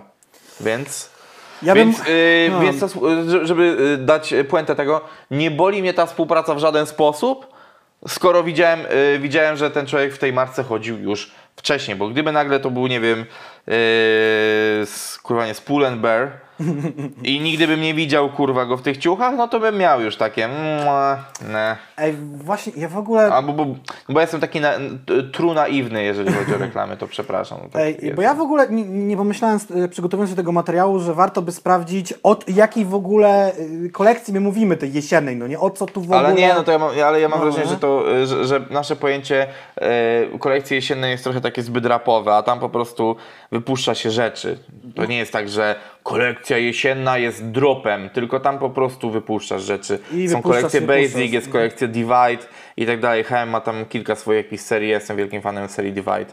Bo Czyli, czyli po prostu bardziej to chodzi o to, że przyjdź do HM-u, ubierz się i będzie fajnie. Bardziej, bardziej, w, tą, bardziej w tą stronę. That's it, that's it. Ehm, no i, i w, każdym razie na pewno jest to lepsze niż e, bansowanie w ringu, e, prasowanie koszul, super, e, jakby po- popieram, popieram zdecydowanie tą kampanię. Ej, a jestem ciekaw, bo tu sobie możemy płynnie przejść do tego tematu teraz? Nie, cieszamy tą listę tych marek. Jeszcze mamy listę A, no. marek, no. No to dobra. A więc nawiązując do początku tematu PZ, czyli kwestii bycia trochę tablicą ogłoszeniową, wylistowaliśmy sobie te współprace, czyli ostatnie HM i Philips, do tego dość głośna współpraca ze Sprite'em. Czego tak. szukasz? Czy szukasz jeszcze jakiejś współpracy, o której zapomniałeś? Nie, szukam butelki wody, bo mi się woda skończyła. Nieważne. Yy, jesteśmy na, na Sprite. Tak, Sprite, Tak. Ty, yy, ty jesteś pragnienie. Najpierw solo, potem z bratem. I też mi się wydaje, że oni. Sprite na pewno wystąpił we wspólnym klipie w ogóle. Yy, ojej, był taki klip. To był, czy to był PZ Solo, czy PZ i Małolat? Yy, tam Sprite był na chwilę. Ym, już szukam. E, PZ i Małolat pragniesz. Czyli jednak nie obyło się bez muzyki, bo współprace PZ, to też chciałem podkreślić, bardzo często kończą się... Są muzyczne. Mhm. Są muzyczne, jak... e, Okej, żeby- żeby też nie było, no Sokół też zrobił numerem Spod Siadło czy Keep Walking, ale no u PZ jest to częściej, ale No, przypomniało, tam, no właśnie, bo tam był też. No, no, no. ale przypomniał mi się taki, były też takie spoty reklamowe typowo, takie, no takie wiesz, tam kilkunastosekundówki, no nie, takie no spoty. I to się nazywało e, Sprite Born to Refresh i tam jakby PZ z Małolatem próbowali mówić te reklamowe teksty, ale mówili to z zapałem, no szachisty, no nie, takiego... No ale PZ ma trochę taki głos po prostu. No. No, to Dobra, bardzo e, przekonujące, Lep, lepsze już tak, jakby ten kawałek był. Idąc dalej, tam był Sprite Reebok, Lexus, o którym wspominaliśmy, EBE, czyli wiadoma akcja tymczasem, Tak. e, Microsoft, czyli nasz ulubiony Słynna utwór chmura. Play Tidal. E, tak. To, co było z Tidalem? Przypomnij mi proszę. E, To było tak, że był klip i y, już Ci mówię, nie zobaczysz łez i co swoją drogą jest utworem, który wylądował chyba na jakiejś ścieżce dźwiękowej do filmu i tutaj masz takie Tak. jebitne logo na początku klipu y, Tidal Play, czyli Play reklamuje się jako sieć i dawali Tidala za darmo i stąd jakby ja też mam Tidala u siebie, bo wsiąkłem w to będąc w Playu, już w Playu nie jestem od e, chyba roku na szczęście, chwalmy wszystkich. No, ja też kiedyś miałem ten epizod, że y, miałem Tidal przez Playa, po czym Tidal okazał się tak zjebaną aplikacją, że... Nie no. Tidal jest spoko aplikacją, dla mnie przynajmniej. Nie, nie, ja się w niej ja wiem, odnajduję. to, to, to jest, u nas będzie taka wojna, jak jest, y, ty jesteś Tidal, ja jestem Spotify, ty iPhone, ja Samsung i na przykład jeszcze brakuje, żebyś, żebym ja był Xbox, a ty na przykład PS4, kurwa. Nie? Tak, y, ale wiesz co, ja się boję i jestem tego też świadom, że Tidal w końcu przestanie być opłacalny finansowo, pewnie nadal nie jest. I zostanie albo sprzedany, albo zlikwidowany i będę musiał wybrać, no nie? Ale ostatnio o tym myślałem i myślisz, haha, że w końcu będziesz musiał grubasie przejść na Spotify, a ja wtedy powiem Apple Music, bo wolę Apple Music niż Spotify'a nadal. No dobra, no. Y, później był HBO. Było. Yy, reklama z serialu. Nie, sorry. HBO to mi chodziło o to, że koncert PZ wylądował na HBO. Aczkolwiek, czy to jest współpraca A, okej. w ten czy inny sposób? No, No, mógł, z, z, zawsze jest jakiś connection. powiem nie? tak. Znaczy, mógł to wrzucić za darmo na YouTube, a tak to HBO mu zapłaciło. mógł wybrać Netflixa, dla którego przygotował numer kartel pod reklamowanie narkosa, ale wybrał HBO, tak powiem. O, no, ale to zo- zobacz. Yy, I to już na przykład jest taka rzecz, która mi się nie podoba. W sensie, wiesz. Robimy wszystko Ale ze wszystkim. dobra, dobra, dobra, dobra, inaczej. Tu była współpraca z HBO Go de facto. Mm. Czyli bezpośrednią konkurencją Netflixa, więc to już jest słabe i na przykład czegoś takiego nie lubię. To, że to jest ze wszystkimi, tak? A jak trzeba będzie to z Amazonem, a jak trzeba będzie to z No. Apple Plus TV się współpracuje. Tak, tak, tak. E, no, ale, ale wiemy, że Apple nie robi takich współprac. To też jest, wiesz, Apple nie, nie robi takich rzeczy. Tak. E, było JNB, w którym też kiedyś był MES. E, już wiemy, bo tutaj e, Jacek wy, wyresearchował, że to wszystko było przez Emila Blefa. Tak, skądś ta informacja do mnie spadła, nie wiem skąd, ale ona jest chyba wiarygodna. Ktoś ją dropnął, że tak powiem, ostatnio w internecie. Mhm. Nie pamiętam kto, ale Emil Blef tak, pracował w... Może to było w To nie jest hip-hop rozmowy, albo w jakiejś innej książce. Coś, coś mi tak świta, albo w jakimś wywiadzie. E, równie długą współpracą, co z HM e, jest współpraca z Balasiem, bo jest tam, był ten utwór Droga, e, była współpraca przy podcaście True Music na Niuansie, e, była też współpraca przy Boiler Roomach, które były sponsorowane e, przez Balasia, ale też była współpraca przy Boiler Roomach sponsorowanych przez Adidas Originals. gdzie jest świetny wykon e, utworu, czekaj, to było połączenie Tory Black i e, Supergirl jako blend. Dobra, E, nie znałem tego, nie znałem e, tego. Problem PZ to było w klubie Niebo w Warszawie, ten Boiler Room się od- odbywał. E, Żałuję, że nigdy nie byłem na żadnej edycji, a jeżeli nie wiesz czym jest Boiler Room, to o, obczajkę e, polecam. Ej, to może zróbmy edycję 2020 COVID Boiler Room, że wszystkie osoby, które chcą się zarazić COVID-em zbierają się w jednym miejscu i skąd. No nie, nie, nie, nie, słaby pomysł. No i, i był ten Straight i Netflix, o których już wspominaliśmy, I więc e, prawdopodobnie tak to się... coś jeszcze było. Możecie nam dopisać w komentarzach, bo ta lista nigdy się nie będzie, nie będzie kończyła. A fajnie, może moglibyśmy mieć to na przyszłość w jednym miejscu, gdybyśmy chcieli do tego tematu wrócić, bo cholera dużo tego jest, no po prostu jest tego dużo. Eee, cholera, dużo tego jest, to można powiedzieć o tym, że PZ poza współpracami z markami e, też promuje nadal e, Muzykę współczesną. e, tak, edycję Extended muzyki współczesnej, o której już mówiliśmy, więc jakby nie będziemy mówili o samym samej płycie, co o tym, że wieńczy, mamy nadzieję, że wieńczy, bo to jest jakby nie, nie, nie jest powiedziane, że to koniec. E, piosenka z udziałem Kai, ale z pozornym udziałem Kai, co mnie wkurwiło niesłychanie. Oszukali E, cię banda polskich decydentów, klasyka cytując. Dobrze. E, Jacku, jakie emocje towarzyszyły tobie, gdy zobaczyłeś, e, jeszcze nie słysząc utworu, że jest kolaboracja Kaja PZ? Wiesz co, jak z większością, no może nie większością, ale jak są takie połączenia y, artystów znanych, lubianych, długo tworzących, ja w pewnym sensie znam jakąś część twórczości Kai, nie będę flexował Tak, się. no tak. Ja, ja, Jestem- ja mimo, że lubię, to to znam też tylko część. K- Kajo jakimś tam fanem. Mam oryginalną płytę Kai Bregowicza, znam Supermenkę, wiem o co chodzi. Żartuję. Yy, ale tą płytę mam. I to są dwie naprawdę duże ksywy. Mówię, kurde, na dwoje babka wróżyła. Albo będzie dobrze, albo będzie źle. No, okazało się, że to jest tylko użyty sample, tak? Jakby z, z utworu. Już nie pamiętam Tak. zresztą którego. I oszukali nas. Eee, Z utworu Kai i Royal Quartet, bo to była płyta wspólna. Eee, kurwa, no ja pierdolę, nie, mówię, będzie rozpierdol, mówię Kaja i PZ, mówię ja pierdolę, mówię, będzie grubo, a tu chuj, sample, no to mówię ja jebę, nie. No, no, no. Ale żeby nie było, że, że to takiego się wcześniej nie wydarzało, bo tu możemy rzucać teraz tak. Yy, Ale nie, no to poczekaj, nie, nie, nie, bo to już, y, już wybie... E, te, te, te, te, te, te, wybiegasz za bardzo. Ale z racji, że to sample, no to chciałbym się odnieść też do osoby, która stworzyła ten beat, czyli do Auera. naczelny producent Eee. PZ-a. Tak, i właśnie i PZ chyba za bardzo nikogo innego, no nie? Właśnie o to chodzi. Wiesz co, powiem Ci tak, jeżeli PZ był przez x lat w stanie żyć ze współprac, nie wydając nowych płyt, to może Auer, będąc częścią tych współprac, też nie musi już nic wydawać. Znaczy, no ja pragnę smutne. przypomnieć, że Auer użyczył e, bitu do, ze wspólnego numeru z PZ-em do kampanii Rafała Trzaskowskiego prezydenckiej, o, O. czym też kiedyś mówiliśmy w podcaście. Dokładnie, ale też nie wiemy, co Auer robi poza muzyką, bo ym, to nie jest jakiś ukrywany fakt, tajemniczy. Wielu, O nie! wielu producentów robi muzykę do reklam, do jakichś tam No różnych tak, rzeczy. ale też Auer zrobił kurwa beat dla Sebastiana Fabiańskiego. Który wydawą płytę wyda Wagorze, bo Asfalt już go nie chce. Nie dziwimy się. Pozdrawiamy. Eee, ale zrobił też, e, też, znaczy on w ogóle zrobił beat do tego, do reklamy JNB, e, tej z samplami z, dźwięków miasta 8 Zga- lat temu. Zgadza się, zgadza się. E, zrobił też beat dla Doroty Masłowskiej do jej Hot 16 Challenge, widzę. Mhm. Robił coś przy płycie Brodki LAX. Mm, Jest na Lux. Lux, na no, LAX też można czytać, bo tak się nazywa lądowisko w Los Angeles, ale czytam, Tak, no to jest nawiązanie do tego, że Brodka nagrywała tą płytę w LA. no i czytam, czytam na Discogs, ale tej jakby jeden off-topic, malutki, pokazujący, że jest taka duża ilość muzyki, że coś nam przelatuje. W zeszłym roku Małolat z Auerem wydali płytę, ja o niej zapomniałem. Tak, rzeczywiście. Ej, bez kitu, przysięgam ci. było- Tak, i tam jest świetny utwór nad ranem, który uwielbiam. Rzeczywiście, rzeczywiście. No i ja o tym w ogóle nie... Muszę ją odświeżyć sobie, dobrze. Ale tak patrzę I, tym... A i y, No. Nad ranem i Tranzyt to są dwie, dwa świetne utwory Auera i Małolata. Mhm. Jeszcze nie wiem, czy utwór więcej też nie jest z Auerem. Wiesz co, jak tak przeglądam tę współpracę y, Auera, no to tu jest non-stop, tylko PZ, PZ, PZ. Okej, zrobił Cytryny, ale to jest jakiś remix na, na singlu Tak, Cytryn. tak, cytryn. Był na... Zrobił Grześnika dla Popka. No, Popek Monster 2.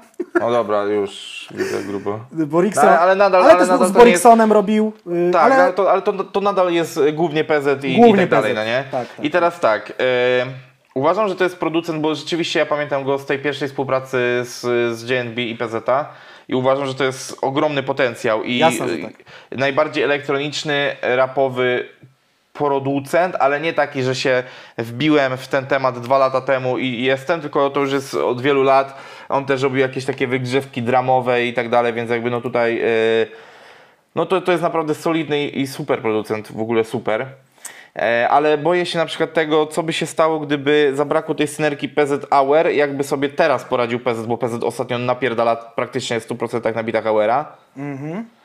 A y, co- co, by to było, gdyby wiesz, y, zabrakło y, Auerowi PZ znowu, no nie? No tam oczywiście są te przykłady, gdzie tam jest Borix, no ale tam też jest, tam jest kooperacja Auera i TMK Beats na przykład i tak dalej, więc tak no nie jest to, e, nie jest to czy, czysty Auer I, i ciekawe, czy wtedy by się nie okazało, że no już, że to już nie istnieje, no nie? Co, patrzę, patrzę, kto tutaj działał na, na, na szkole 8.1 wydanej w tym roku i też to można warto podkreślić, że o ile w tej chwili ukazuje się reedycja extended muzyki współczesnej, gdzie narracja reklamowa tego produktu jest taka, że on był planowany od początku, że to miało być tak e, zrobione i tak dalej. Hmm, nie wiem, wydaje mi się, że mogli zobaczyć, że w tej chwili ukazują się naprawdę bogate wydania płyt, już tak do absurdu podciągnięte, gdzie yy, chyba Ostry z Hadesem zrobili w ogóle winyl na premierę krążka, który zazwyczaj tradycja była taka, najpierw CD, potem winyl, teraz już to w ogóle zmienia się miejscami. Dodane, dodawane są też kasety, jakieś inne gadżety, że może stwierdzili, hej, muzyka współczesna sprzedała się zajebiście. Tam jest y, podwójna platyna w tej chwili, z tego co pamiętam, albo i nie pamiętam. W każdym razie ten album jest platynowy. Y, sprzedał się bardzo dobrze, w przeciwieństwie do szkoły 8.1, która sprzedała się so-so, y, że tak powiem, więc y, kujmy żelazo póki gorące, no bo nie wiadomo kiedy będzie kolejna solowa płyta PZ, chociaż niby coś tam nad nią pracuje. No tak, właśnie, no właśnie. No dobrze. Wracając do tematu jakby głównego, czyli PZK-ja, czy polska scena jest gotowa na takie współpracę, na takie kolaboracje, ale nie mówię o samplach, tylko rzeczywiście o takim core, że wiesz, fit i tak dalej. Eee, no gotowa na pewno jest, bo zaraz Wam powiemy o mnóstwie przykładów Tak, takich tak. współprac. Niektóre były lepsze, niektóre były gorsze, niektóre e, zostały ze mną najdłużej, na, na dłużej, niektóre, niektóre wyparłem z pamięci, ale mm, uważam, że, że, że ta, według mnie, z racji tego, że to nie jest fit taki, jaki ja chciałbym, a dobrze wiemy, że to jest subiektywny podcast i moje zdanie jest tutaj najmojsze, a Jacka jest najjackowsze. Tak. E, to mi się to nie podoba i wolę takie współprace jak na przykład. I teraz uwaga, jedziemy. Ten typ mes i Dawid Podsiadło, co dla mnie było taką pierwszą współpracą wielkiego alternatywnego artysty z rapowym. Później ten typ mes i Justyna Święc z duetu The Dumplings. A to była ta E, sama płyta? Nie. Nie, to, to, Okej. to były dwie różne płyty, płyty po sobie, że najpierw Dawid, później, później Justyna, Mhm. ale co ciekawe, były to utwory otwierające te płyty, czyli Ale utwór obydwa e, te numery Codzienność. są świetne. Tak, jakby tutaj Tak. da, da, postanowiłem sobie tą długą listę od Bartka przynajmniej w większości przesłuchać na tyle, ile mogłem i coś skomentować każdy utwór. No tu są tak zwany plusik jest postawiony. Codzienność to w ogóle jest hymn, no nie? W poniedziałek można sobie Tak, go puścić. nic mnie tak nie dojeżdża jak Codzienność. Tak. Jest to super utwór. E, utwór Odporność jest, jest, czyli utwór z Justyną Cholernie dla utworem najcudowniejszym i moment, w którym jest godzina 23, bodajże wtorek albo środa, e, myślę, że styczeń, nie pamiętam, który to był rok, ale strzelam, że 18, czekaj, 18 albo 17, nie pamiętam, w którym roku ta płyta wyszła, Rapper Sampler. E, dogaduje już końcówkę, znaczy, no tak, końcówkę całej trasy Rapper Sampler Tour, którą, e, którą wtedy organizowałem wraz z moim przyjacielem Maciejem. I nagle dostaję link do SoundClouda i widzę ten typ mes Justyna Święc. Mówię, ja pierdolę, o kurwa. I odpalam. I I tak czekam, i czekam, kiedy ta Justyna tam wejdzie. A to jest tak, że pierwszy refren jest śpiewany, czy tam pierwszy bridge jest y, bez niej, drugi jest mes z nią i trzeci jest chyba z nią. W sensie takim, że y, to pojawianie się Justyny jest takie stopniowe i moment, w którym wchodzi jej ta wstawka na koniec, ja pierdolę, nie? Mnie to rozłożyło na łopatki. Pierwsze co zrobiłem, zadzwoniłem do Macieja, mówię Maciej, kurwa, nie mogę ci tego wysłać, bo nie możemy się dzielić tym linkiem, ale morda, jestem 15 minu- minut, za 15 minut u ciebie, kurwa, pod chatą. Mieszkaliśmy wtedy tam z 7 minut drogi od siebie, obydwaj na bałutach. Au, bałty. Yy, I mówię, morda, chuj jaka jest godzina, chuj, że idziemy jutro do pracy, wsiadamy, jedziemy i słuchamy całej płyty od deski do deski Mesa. Mamy ją kurwa na kilka tygodni przed premierą. Yy, z racji tego, że robiliśmy tą trasę, chłopaki postanowili nam to podesłać, żebyśmy się zapoznali z materiałem, żebyśmy też przemyśleli sobie tam promocję i tak dalej, no wiadomo. Yy, I kurwa, i odporności słuchaliśmy dziesiątki razy, kurwa, no nie. My jeździliśmy tam z dwie godziny, kurwa, no, no to jest... To jest coś niesamowitego, kurwa, no nie? To, to jest... Ten utwór jest dla mnie od tamtej pory jeden z ważniejszych utworów w ogóle w życiu. E, Od, od takich prostych żartów, że jak jadę do Łodzi chlać z kumplami, e, piszę, czy, czy spotykam się z mesem i wiem, że będziemy pili i piszę, że dzisiaj robimy, e, że testujemy odporność po, po taki m- meta wręcz fizyczny e, pociąg do tego numeru, że no, no Justyna jest tam niesamowita. W ogóle Justyna jako wokalistka jest niesamowita.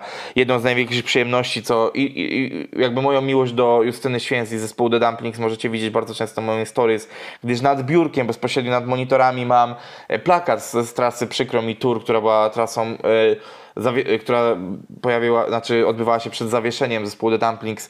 No jakby, no widzicie, ja się mogę rozpływać i gadać godzinami o tym. Po prostu jej głos yy, i taki, nie, nie wiem czy zrozumiecie o co mi chodzi, ale taki seksapil w głosie i taka... Yy, No, je- jest wyjątkową wokalistką. Jakby na nic tak bardzo nie czekam w polskiej muzyce jak solowa płyta y, Justyny albo powrót The Dumplings. Nie? Ale wyda- coś- wydarzy się taka płyta, jej solowa, myślisz? tak, tak, tak, tak, tak. To tak. dobrze. Yy, Znaczy ja wiem, że się, znaczy wiem, że się wydarzy. Wiem, że, że będzie. Wiem, że jest nagrywana. Okej, a Eee, ja na, chciałem... na, nagrywana w bólach od bardzo dawna, ale, ale tak. Tak, to w ogóle chciałem też zwrócić uwagę, że jak miałem jeszcze okazję właśnie mieć jakąś tam telewizję, tak przysł- przysłowiowy Teleexpress, albo nawet nie, były jakieś programy i y, była taka informacja, że tam powraca wokalistka XYZ po czterech latach przerwy na przykład. Z nową salową Hmm. płytą i zupełnie tam inny imidż, y, płyta jest jakaś poważniejsza, jakieś rozliczenie z Nie, nie, przeszłością to, to, i tak to, to dalej. nie będzie aż taka wiksa. No, ale tak przykładowo podaję i mówię, tak wiesz, siedzę na tym podwórku rapem mówię, kurwa, 4 lata przerwy, to jak taki raper, to by nie wiem, czy by wrócił, no nie? Czy No ktoś by jeszcze o nim i to- pamiętał. To jest Yy, inna i- branża i- w ogóle. I to jest właśnie ten problem, że ja, ja troszeczkę im dłużej czasu upływa, im więcej czasu upływa, tym bardziej boję się o ten powrót, zwłaszcza, że y, Justyna jest w ogóle teraz w związku z Piernikowskim z synów. W ogóle Justyna mieszka w Poznaniu od y, jakiegoś czasu. Pozdrawiamy. Od dłuższego czasu. Y, Mijałem się jakiś czas temu w Biedronce. Ale, ale była z przyjaciółką, kupowały winko. To, ale to było y, z Well. pierwszy, ty, pierwszy tydzień y, pandemii, o, znaczy ogłoszenia pandemii w Polsce. Ty to mnie zawsze czymś E, zaskoczysz, no nie? Jakby. I kurwa, i, i bardzo nie chciałem podchodzić. Z prostej też przyczyny, że Justyna ma e, pamięć złotej rybki, więc e, po, po tym jak nie widzieliśmy się z 3-4 miesiące, bo ona mogła po prostu nie skojarzyć, a nie chciałem doprowadzać do jakiejś cringe'owej sytuacji. Mówić, ej, pamiętasz mnie stąd? Więc odpuściłem. E, ale e, skąd ten mój lęk? I, I to będzie bardzo prywatne, ktoś się może obrazić na mnie albo nie. E, Piernikowski jest dla mnie postacią niezrozumiałą. Nie, nie rozumiem tego, y, te, te, te, tego muzyka, ale gdy widzę zmianę chociażby nawet ubioru i takich rzeczy, które pojawiają się na socialach e, Justyny, jak bardzo zmienia się w kierunku e, woman version of Piernikowski, to bardzo boję się o tą płytę. W sensie tak, a może być to totalnie odwrotnie. Może się okazać, że to będzie taka inspiracja kurwa, że ona rozpierdoli tym, dzięki temu. Okej. Ale, ale kurwa boję się strasznie, w sensie to jest Ja- taki, ja, y, to, to, to jest rzecz, y, nad którą się teraz głęboko zastanawiam, czy nie wytniemy jej, której powiedziałem na, na ten temat, muszę, muszę to przemyśleć sobie, ale, ale, ale mam gdzieś taką obawę. Ja- Dobrze, przechodzimy... A ja y, chciałem powiedzieć, a, jeżeli chodzi mam o. Piernikowskiego zespół Syny, nie rozumiem tego, ale tak totalnie tego Mm. nie rozumiem. Jeszcze jak Włodek teraz nagrał płytę y, z producentem Synów 1988, tak? Nie wiem, to się tak Mhm. czyta. Okej, muzyka jest muzyką i, i, i to jest zupełnie inna bajera, ale jak ja tam jakieś te single z Synów sprawdziłem, albo, no moim zdaniem zespół Syny totalnie popsuł pz jeden singiel na muzyce współczesnej, tak jakby... A, To jest tam wiadomo, subiektywna ale to opinia, jest, ale... Tak, właśnie sub, to, to jest kwestia, tak. Ale dobra, idziemy dalej. Y, I tu nieco mniejsza współpraca, jeżeli chodzi w sensie taki y, o kaliber artysty. Jest to Ifi Ude i ten typ mes. Która w tej chwili jest związana z agencją Baszesz. Tak, to tak. Ifi, Ifi jest teraz bardzo promowana przez, e, przez Martynizio. E, znowu współpraca Dawida Podsiadło i tym razem Sokoła, o czym już wielokrotnie wspominaliśmy, bo to było w ramach współpracy z Johnem Walkerem. Jest okej. E, po, e, po, po, pojawiło się też kolabo e, z Arturem Rojkiem. Problemu i to jest problemu. jakościowe bardzo zrobione. To jest takie... Tak, tylko mam wrażenie, że tutaj albo to jest nawiązanie do jakiegoś utworu Myslowic albo Artura Rojka z dawnych lat i tu albo jest sample, albo nagranie tego na nowo. Nie pamiętam, e, nie, nie, nie, pamiętam tej formy. Pamiętam, że z Chwiałkiem rozmawialiśmy na ten temat, ale tu nie jestem pewien, więc, e, więc tu, tu ewentualnie w komentarzach możecie nas poprawić. E, Ponownie Artur Rojek i tym razem Taco Hemingway. I tu jest współpraca taka, że chyba Taco się pojawił u Artura Rojka na ostatniej płycie, albo jakimś singlu z Kundla. I też y, Artur Rojek jest chyba w ogóle na trzech skitach, przerywnikach na jarmarku albo na Europie, ale o tym, o tym kiedy indziej tej płyty jeszcze nie przesłuchałem, ale mam bardzo Boże! poważny mam bardzo po, y, po, po, poważny, y, poważny plan sprawdzić to wszystko, ale kto śledzi nas bardzo dokładnie wie dlaczego. E, później pojawia się współpraca i to na, w ramach jednego albumu Kłebo na Fide i Darii Zawiałow oraz Kłebo na Fide i Alfa Kamińskiego. To są fity z poprzedniej płyty. Bubble Tea to jest hit, a to wszystko było dla ciebie, to jest bardzo klimatyczny utwór, no nie? Tak, tak, tak, tak. Yy, teraz robimy trochę Back in the Days i współpraca Grubsona i Krzysztofa Zalewskiego. Na Okej. etapie, kiedy Grubson już spadał powoli z popularnością, A, Zalew dopiero tą popularność budował. Bo gdyby oni się zderzyli w momencie, w którym Grubson był top of the top, bo był taki moment, że on był, Był. bardzo popularny, i to już poza rapem również i poza tym skurwiałem reggae. Eee, i gdyby zderzyć to z, z pozycją Zalewskiego, jaka jest teraz, która jest niesamowita i w ogóle polecam wszystkim wywiad e, impor- w Imponderabiliach Karola Paciorka z Krzysztofem Zalewskim. Bardzo fajny wywiad, bardzo mi się podobał. No to gdyby wtedy to doszło do tej współpracy, no to ja pierdolę, to byłoby naprawdę mocne. Aczkolwiek to są, te, te, ten okres dzieli myślę, że z 7-8 lat w ogóle, czyli okres popularności Grubsona i Zalewa. Na tej samej płycie też była współpraca Grubsona i Marceliny. I to jest ciekawostka, bo właśnie chciałem wrzucić to, że y, co takie współprace mogą dawać lub nie dawać. No bo ja się w ogóle zastanawiałem, czy artysta alternatywny, popowy, inny niż rapowy, tak go nazwijmy, nie jest czasem ozdobnikiem w tych numerach. Bo tak może być. Czasami no jest, nie? czasami nie. To, to, to właśnie zależy No od właśnie, współpracy. ja- najbardziej- ale Marcelina ogólnie na fitach jest takim raczej zawsze dodatkiem, refrenem Tak. i tak dalej. Ja bym bardzo E, chciał, żeby to wiesz. było coś więcej niż refren, tak? Jakby czasem tylko No, tak, refren wystarcza. Mez, y, tak jak właśnie Mez jest na święt, że tam jest Tak. taka de facto jej zwrotka, która jest troszeczkę inaczej muzycznie osadzona żeby niż ten, no nie? zwłaszcza wokalistki nie były, albo wokaliści też, tymi panami, paniami od refrenów, ale Mhm. takie utwory, jakie mogą spełniać e, rolę. Niektórzy mogą totalnie to zlać, bo e, to jakiś nie hip-hop jest, ja tego nie słucham, ale na przykład ja poznałem w ogóle twórczość Marceliny przez ten numer z Grubsonem, bo się A zainteresowałem, twórczość Marceliny jest bardzo spoko. kim jest, ta, kim jest ta dziewczyna, zdecydowanie. Ja nawet chyba na Instagramie obserwowałem, bo też jest taka, no, taka trochę zwariowana jest, nie? dziewczyna, także Mhm. tego obserwowałem i podobnie było, um, ale to nie, to jeszcze za chwilę będzie, dobra, możemy iść dalej. Dobra, y, pozwolę sobie teraz y, nawiązać do troszeczkę rzeczy nowszej, Mhm. która uciekła mi tutaj w ogóle i jej nie ma. No. Jest to Vito z Bitaminy, e, czyli Vito Bambino, e, który udzielał się na Mentalizmie. Okej. E, miał coś wspólnego z Pocahontas, widzę. E, I u Janka rapowanie w prześwietnym utworze Co ja wiem, co ja wiem, co ja wiem. Na płycie Uśmiech Jana Rapowanie. E, bardzo polecam utwór w ogóle właśnie e, Janka i Vito.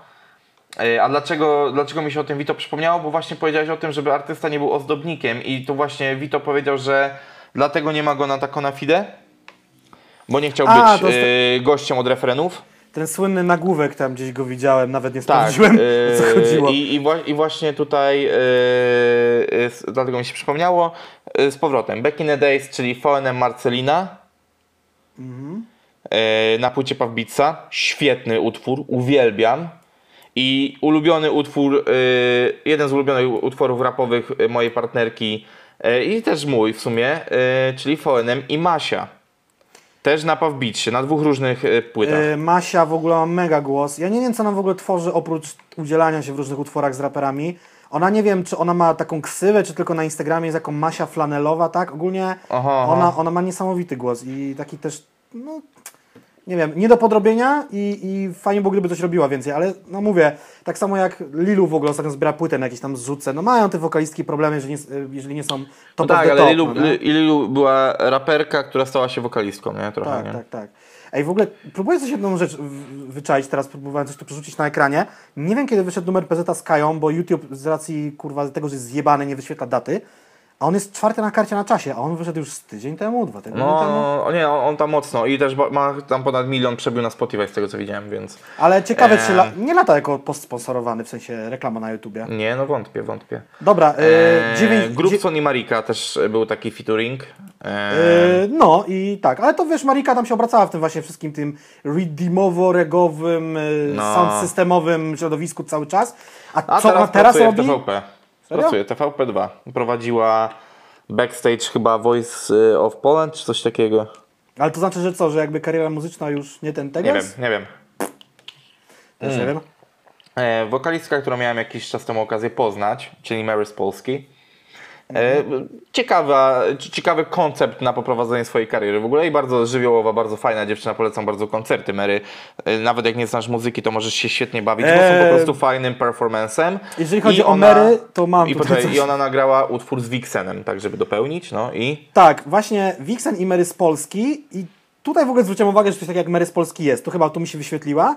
I potem tak, yy, nie wiem To dlaczego lat temu już. Mary z Polski gdzieś się jeszcze pojawiła u kogoś, że ja w końcu wylądowałem yy, na jej YouTubie i zacząłem sprawdzać rzeczy, które ona robi i powiem tak, utwór Fuck, ona ma tam momentami lepsze flow niż nie tylko polskie raperki, ale też polscy raperzy.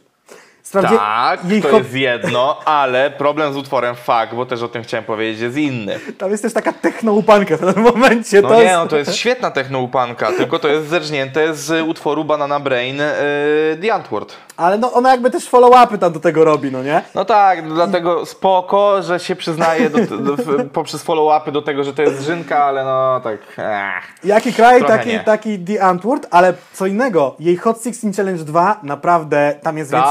Tak, tak. Tam jest tak. tyle follow-upów i tyle takich wrzutek fajnych i z jajem Nie, to, to, to, to, jest w ogóle e, świetna ekipa, w sensie w ogóle jej ekipa koncertowa to też świetni ludzie, poznaliśmy się w Toruniu, znaczy bo my z Mary już robiliśmy kilka rzeczy, ja nigdy nie miałem wcześniej okazji się poznać, E, już w ramach pandemii poznałem się z nią e, w Toruniu na koncercie i super było. W Toruniu Koluniu. E, Super. To w ogóle był taki czas, że w ciągu dwóch tygodni byłem dwa razy w Toruniu. E, Nagrała a też- na przykład, a 9 miesięcy wcześniej nie byłem ani razu na przykład. Nie? Nagrała też z Igorillą w ogóle wspólny numer, jeżeli ktoś No ale Igor Igorillę. Nie postrzegam jako rapera, jego postrzegam jako, coś tam się- jako, jako y, dobrze zapowiadający się wokalista na etapie Mama Selity, strasznie słaby raper na etapie polskiego karate. E, No ja właśnie go stamtąd a, a kojarzę, później, a później to już nawet nie wiem co się dzieje z nim, no nie? Nawet nie wiem co się dzieje jakby, nie? Wiem, że też nagrał z Marceliną. Okej, okej. Um, Raz Mentality mi Sanax. No, system interwałów, ja pierdolę, no ten numer jest na zawsze w moim serduszku. Klasyk, już bym powiedział, że to jest Ale klasyk. oni jeszcze coś mają razem. A nie, to y, raz jest na płycie Sanaxu, Tak. to pamiętam. I też świetny numer, bardzo fajny klip. E, raz Mentalizm i Dawid Podsiadło. No ale to już wiemy, jakby od kiedy Rasmenci już nie są chłopakami ze wschodu, tylko e, v- very important e, citizen of Warsaw. No to... Czy ja chciałem powiedzieć tak, że ogólnie ich darzę olbrzymią sympatią. Niestety ich album przyszedł totalnie bez echa, jak ten y, Małolata Geniusz, i, tak. i, i Jauera. Y, no, mi się wydaje, że raz, rasowi zwłaszcza bardzo posmutniała twórczość i może przez to. No mi się... A, znaczy akurat ja to lubię, to, to jest... mhm. Aha. To, to, to, Dla to, to jest mnie to, co ja lubię akurat. Za młodzi ale na no. Heroda i wyszli coś zjeść, to jest jakiś ich pieprzone opus magnum, starsze rzeczy też. Nawet projekt Rasa Maui Waui był też spoko. Wywiad do niego robiłem kiedyś z Rasem. Yy, ja też bardzo lubię płytę Rasa i Torta. Yy, a to właśnie nie było, nie, to nie było to. Nie. Mm, Nie wiem, nie wiem, nie wiem, nie, nie, nie. Po, poczekaj, bo, bo to jest myśl o czymś innym. Poczekaj sekundę, system interwału. No tak, raz i tort to jest Maui Waui EP, dokładnie, to jest właśnie A, to. okej, okej, okej. No. E, Kurde, e, w momencie, w którym e, Mieszkałem jeszcze w, w Łodzi z, y, razem z moją byłą partnerką i przyjaciółką, która, bar, która ma w ogóle słuch absolutny. Niestety zamiast za, zająć się grą na skrzypcach, postanowiła zostać lekarzem, co mam nadzieję, że się dokonało. Może Eee, będzie słyszała, nie jak, jak serduszko puka w rytmie czacza. Ha, ha. E, O kurwa, o kurwa, ale dobry żart. Dobre, dobre, dobre, dobre. Dobre nawet. Szkoda, że nie gadam z nią od 4 lat, bo, mi to wysłał. E, nieważne, ale ona odkryła jedną rzecz. Ona odkryła jedną jebaną rzecz. Tylko ja tego nie wygoogluję, bo, nikt, bo mam wrażenie, że mało kto na to wpadł. Odkryła jedną rzecz, lekarze ją za to nienawidzą. Linia melodyczna, zaśpiewana przez Klaudię Szafrańską i zrobiona na bicie przez Menta, jest podjebana z kawałku J-Lo. To ja ci powiem jeszcze jedną historię, którą y, nie zdążyłem ci przewinąć, bo galopujemy z tą listą. Kiedy Marika w utworze Grupsona yy, śpiewa część swojego refrenu, czy bridge'a, czy czegokolwiek, tam początek linii melodycznej jest skądś, ale nie wiem skąd. I to jest dopiero zagadka i muszę to kiedyś odnaleźć. Utwór nazywa się Niebieski Ptak, gdyby ktoś szukał, gdyby chciał nam, ktoś nam chciał pomóc. Nie wiem skąd, znam tą linię melodyczną też. Także, kurde, to ciekawe to są meandry polskiego hip-hopu i nie tylko. Bardzo, bardzo, bardzo. Mm. Dobrze, co mamy tam dalej na liście? Jest Bone Soul i Bownik. To jest chyba na, na ostatnim Bone, Soulu był singiel w ogóle. Bardzo fajny, bardzo, bardzo, bardzo przyjemny Zapisałem utwór. sobie, że is okay, to jest okay. Okay. E, Wienio i Bowska to jest utwór, który pominąłem, gdyż nie trawię wienia. Podobnie ja- jak, on, ja- jak on nie trawi jedzenia ze śmietników. Ej, no, wszyscy mu do tej pory wyty wytykają ten friganizm, tak? Bo to się chyba tak nazywa. Nie wiem. Tu chodziło o zwrócenie uwagi, że marnujemy jedzenie. Nie marnujmy jedzenia, będzie dobrze. Ja akurat ten utwór z nami sprawdzałem też w ogóle Wienia Płyty, chyba unboxingowałem u siebie na kanale. Je, Bowska ma taki zaśpiew jak zespołów, to jest muzyka nasza, polska, ludowa, tak? Ale to jest... A, fajne a ja nie lubię ani Bowskiej, ani Wienia, więc so, so, Sorencio. Więc wrzuciłem mi to na listę, dobrze, że ja to sprawdziłem. Eee, no i też y, Kenka i Kaja i remix w ramach y, tej akcji T-Mobile'a y, z Gdyby mogła być no, My-. Mężczyzną jeden dzień, Supermanka, y, czy też Superman, y, Supermanka. Znaczy, tam było to wpisane na odwrót, nie wiem czy ze względu na to, że Kaja chciała być ważniejsza, czy wpisywali to alfabetycznie, bo mamy dwójkę artystów na literkę K. Y, Tak, była taka współpraca. Ja chciałem sobie dorzucić parę rzeczy, do dorzuciłem oczywiście, ty miałeś Mesa, ja Antedego, ale nie No, tylko, no, no, no. bo wrzuciłem parę rzeczy, którzy są właśnie tak jak PZK, czyli w tytule jest nazwa artysty, de facto jest to sample, czyli A, okej, that's nice. TD Zdzisława Sośnicka, Jak żyć z pierwszego notesu, rok O, Jezus, 2004. uwielbiam ten numer, uwielbiam. Y, też Niech cały świat, cały świat. Prawdę nam powie, jak mamy żyć. Reedycja notesu już wkrótce, szykujcie siano, w przyszłym roku prawdopodobnie. Yy, Peja Slam za tak, fit Stan Borys, już Głucha Noc dwójka oficjalnie jest tam A, wrzucony. No okej, dobra, to ja teraz pozwolę sobie wtrącić, e, jeżeli mówimy o samplingu, aczkolwiek wchodzenie na sampling jest bardzo niebezpieczne, bo tego jest już od kurwy po prostu. No, no, no. Od takich rzeczy jak RAU, Cywil i Budka Suflera po... e, Uwielbiam, ostatnio puszczałem na streamie, uwielbiam. po, po moją ukochaną płytę Artbrut i tu możemy nagle, kurwa, ro- roz, e, jakby puszka Pandory się otwiera, ale Stan i, i oczywiście mój ulubiony sample po głuchej nocy Stana Borysa, czyli e, płyta, produc- materiał producencki Quiza Okej. i sample Stana Borysa. Ja, ja pokazałem to kiedyś na streamie e, i mówiłem i, i no, to, jest, to jest w ogóle, o kurwa, to, to jest... La la la la la la. Czekaj, Tam jest taki ja- fragment. ja- Och, w ogóle cudowne to jest. Wy, wypikasz moje lalalanie, ale kurwa jest zajebisty numer. Yy, nie będę nic pikał. nie, bo, bo trzy odcinki temu się napikałem i o. Nawet nikt nie zwrócił uwagi, że użyłem fragmentu ut- tego utworu z Aliego G w ogóle. się nastarałem, poszukałem. Tam była bujaka. Nie, to było Wicked, Wicked, is Massive. I z tego Wicked wziąłem specjalnie. Mówię, nie wiem dlaczego, mi to pierwsza rzecz, która mi do głowy przyszła, jakby. Ej, nie jak wysłałeś mi tego, nie wiedziałem o tym. To, to oglądaj odcinki nasze, to będziesz No wiedział. ja mam nasze odcinki oglądać. Aczkolwiek powiem wam, że czasami mam takie e, guilty pleasure, że odpalam sobie z 10 minut naszego pierdolenia w losowym momencie z losowego odcinka. Przysięgam, że gdyby ktoś do mnie podszedł i powiedział do mnie, no Jacek, a w tym 15 odcinku powiedzieliście, No. a ja bym powiedział, "Mm, powiedzieliśmy? Muszę ci zaufać, że powiedzieliśmy. Ja nie pamiętam, o czym my tu gadamy. Generalnie nie pamiętam. No. My gadamy, ale nie pamiętam. No, no, no, no. Także tak to wygląda. Taka prawda. No, no, no. Dobra, no i coś, coś, coś miałeś powiedzieć po tym stanie Borysie.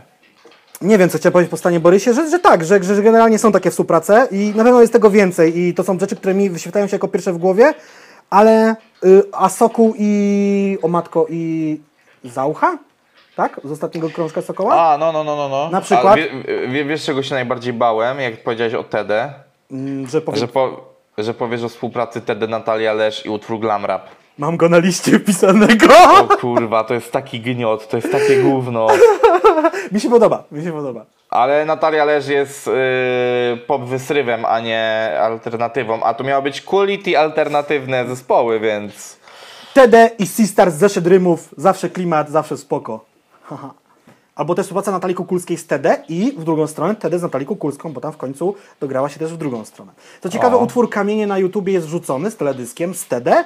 TD nie jest wpisane w tytule, więc może niektórzy nie potrafią go znaleźć lub nie wpadną na niego y, wyszukując rzeczy TDego, ale no Kamienie polecam sprawdzić, bo to też jest... To był ten TEDek, kiedy jak on wychodził, to mi się te rzeczy nie podobały, bo wtedy byłem yo yo, gdzie jest yo yo, tam nie ma yo yo jakby. Ale to są bardzo fajne numery i zeszedł rymów i, i kamienie, no nie? Także polecamy nadrobić stare rzeczy, ale warto. Tak jest. Dobrze. E, Z racji, że e, jest to odcinek crossoverowy, w którym gadamy o crossoverach, e, o które nikt, Nikt nie, nie prosił, prosił. ale, ale każdy chciał, to przejdziemy teraz gładko do tematu crossoverowego, czyli crossover, o który nikt nie prosił, nikt nie chciał, a zobaczymy, co z tego wyjdzie. Nie, spo- czyli nie spodziewałem się, totalnie, ale tak totalnie, Czyli totalnie. Kenkę jako gość specjalny projektu Please Stand Up. I z racji, że się nie spodziewałeś, wyciągnę, wszystko, wyciągnę kwestię, którą chciałem poruszyć na końcu, jako na początku. Jak, jako początek. Ja ci powiem w bardzo krótki sposób, dlaczego doszło do takiej współpracy. Ja się domyślam. Oczy, oczywiście abstrahując od, od kwestii takich, że może yy, inaczej, o dobra, o tych innych kwestiach pogadamy za chwilę, ale yy, będzie name dropping, mam nadzieję, za który mnie nie zapierdoli yy, yy, Marta, Marta Nizio. Zobaczymy, zobaczymy. Ale, ale to też są rzeczy, które można w bardzo prosty sposób sprawdzić. To nie są rzeczy, które. Ja nagle zdradzam jakiś wielki backstage, ale agencja Live to Listen yy, z Warszawy, z którą miałem, no, mogę nawet powiedzieć, że przyjemność współpracy kiedyś. Aktualnie nie rozmawiamy ze sobą, ale. Mm, Agencja Live to Listen e, e, i jej właściciel Rafał Łaszek, niegdyś menadżer zespołu Molesta Evenement, przez jakiś czas połączył, z, zaczął współpracę tam z jakim, z, jeszcze z jakimiś ludźmi, tam też wszedł, jakieś różne inne biznesy, ale to nie jest ważne, ale powołał taki projekt, który gdzie może taki crossover takiej ilości stand-uperów i taka festiwalowa forma stand-upu nie do końca do mnie trafia, tak jestem wielkim fanem projektu e, Please Stand Up e, z jednej strony. Jest marketingowo bardzo jakościowe. Zawsze mają fajną sesję zdjęciową i taki Tak. filmik wprowadzający zrobiony z patentem, z pomysłem. Tak. y, Na pewnym etapie, y, nie, nie wiem czy ja nie wyłączyłem po prostu obserwowania Please Stand Up, y, ale na pewnym etapie mieli świetnie targetowane reklamy. W sensie tak na, naprawdę do tego stopnia, że jeżeli miałeś urodziny, to wyświetlała ci się reklama, że zrób sobie prezent na urodziny i kup bilet na Please Stand Up. No to, jest gru- to już jest gruby przelot. No nie? Tak, to, to Jakby- już jest, znaczy nie wiem jak im to się y, obroniło finansowo, nie pamiętam I, i też nie mam dostępu do takich rzeczy, ale pod tym względem uważam to za bardzo jakościową rzecz. I jaki jest connection y, z Kenke? Agencja Live to Listen jest agencją, która od wielu lat y, przez kilka lat robiła koncerty y, z, z, z, współpracując ze mną i z klubem, w którym pracowałem w Łodzi, takich artystów jak chociażby właśnie Tede, Sokół, e, robiliśmy JWP. E, przez dwa lata zrobiliśmy chyba z sześć koncertów albo z siedem Ostrego, co było bardzo dużym wtedy wydarzeniem jakby też dla mnie, bo e, wyciągnęliśmy te koncerty z klubu Wytwórnia do naszego. Okej. E, I do tego stopnia, że robiliśmy chyba, raz chyba robiliśmy dwa koncerty jednego dnia w ogóle Ostrego, bo było takie zainteresowanie swego czasu. Szaleństwo, no, no. Yy, I to takie, że dwa soldauty, no nie? Takie soldauty, że dwa razy po 1200 osób. Grubo, grubo. No, a e, ciekawostka, klub był na drugim piętrze e, takiego ogromnego budynku, więc e, komunikacja wejścia, wyjścia, dwukrotnie takiej liczby osób, hardcore niesamowity. Ale no tak, tak. no ale tak, dobra, tak. no i e, Rafał też od, jako Live to Listen współpracuje od wielu lat z Baszeszem. Przy koncertach przede wszystkim Palucha i Kenkę w Warszawie i w Krakowie. Okej. To, co jakby widać, jak się wejdzie na wydarzenie na Facebooku, które jest organizatorem, więc to nie, po raz kolejny, tak, po- po, raz kolejny nie chcę, żeby ktoś mnie tutaj potraktował, że zdradzam teraz jakieś wielkie sekrety, bo tak nie jest. To są oficjalne informacje ogólnodostępne. Tak samo jak pewnie wpiszesz e, nazwę firmy Live Tourism, to znajdziesz e, CIDG, kto jest właścicielem, więc Nic się przed nami nie ukryje. Tak, to znaczy nie, to, to nie jest to, że nic się nie ukryje, to jest po prostu Google. E, więc jakby... No tak, tak, tak. No. Tak samo Więc, jak zaczniesz e, grzebać przy tym New znaczy nie, no, Promotion czy jak- Starship, no nie? Tak, jak, jakby nie chcę, nie, nie, chcę, po- znaczy tak się zabezpieczam, bo bardzo szanuję i bardzo lubię y, Martę, e, a z racji, że nie mam od dłuższego czasu kontaktu z Rafałem, to też nie chcę, żeby on się poczuł, że teraz go atakuje, broń Boże, tak nie jest, bo jak powiedziałem, bardzo szanuję projekt y, Please Stand Up.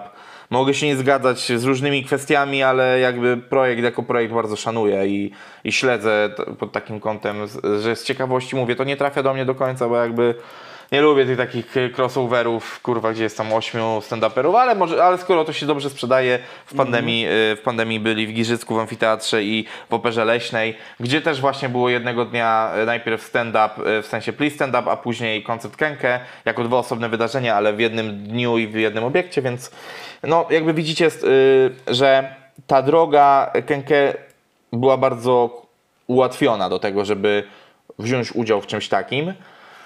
E, no bo, no i teraz przechodzimy do kwestii e, tak naprawdę, czy po co, to, po, po co to zrobił i czy są jakieś inne pobudki poza tym, że na przykład fajnie położone pieniądze i próba sprawdzenia się w nowej formie, no bo jak wiemy po humorku z Instagrama e, Kenkego, no to żartować potrafi i ja bardzo lubię to specyficzne poczucie e, po, poczucie Kenke, kiedy ktoś na przykład go pyta, e, o to było chyba w przeciągu ostatniego tygodnia, że e, co, ja- jak zagadać do dziewczyny i on tam za, zaczyna wrzucać filmik kil, kilkanaście sekund, jak tam jedzie ostro, albo rozkminy na temat różnic w języku polskim i angielskim i, i nieporozumieniach w językach. Tak, no super, tak, tak. super. Znaczy generalnie Kenke poczucie humoru ma, to, to jest na pewno i jest to, że tak powiem, stwierdzone.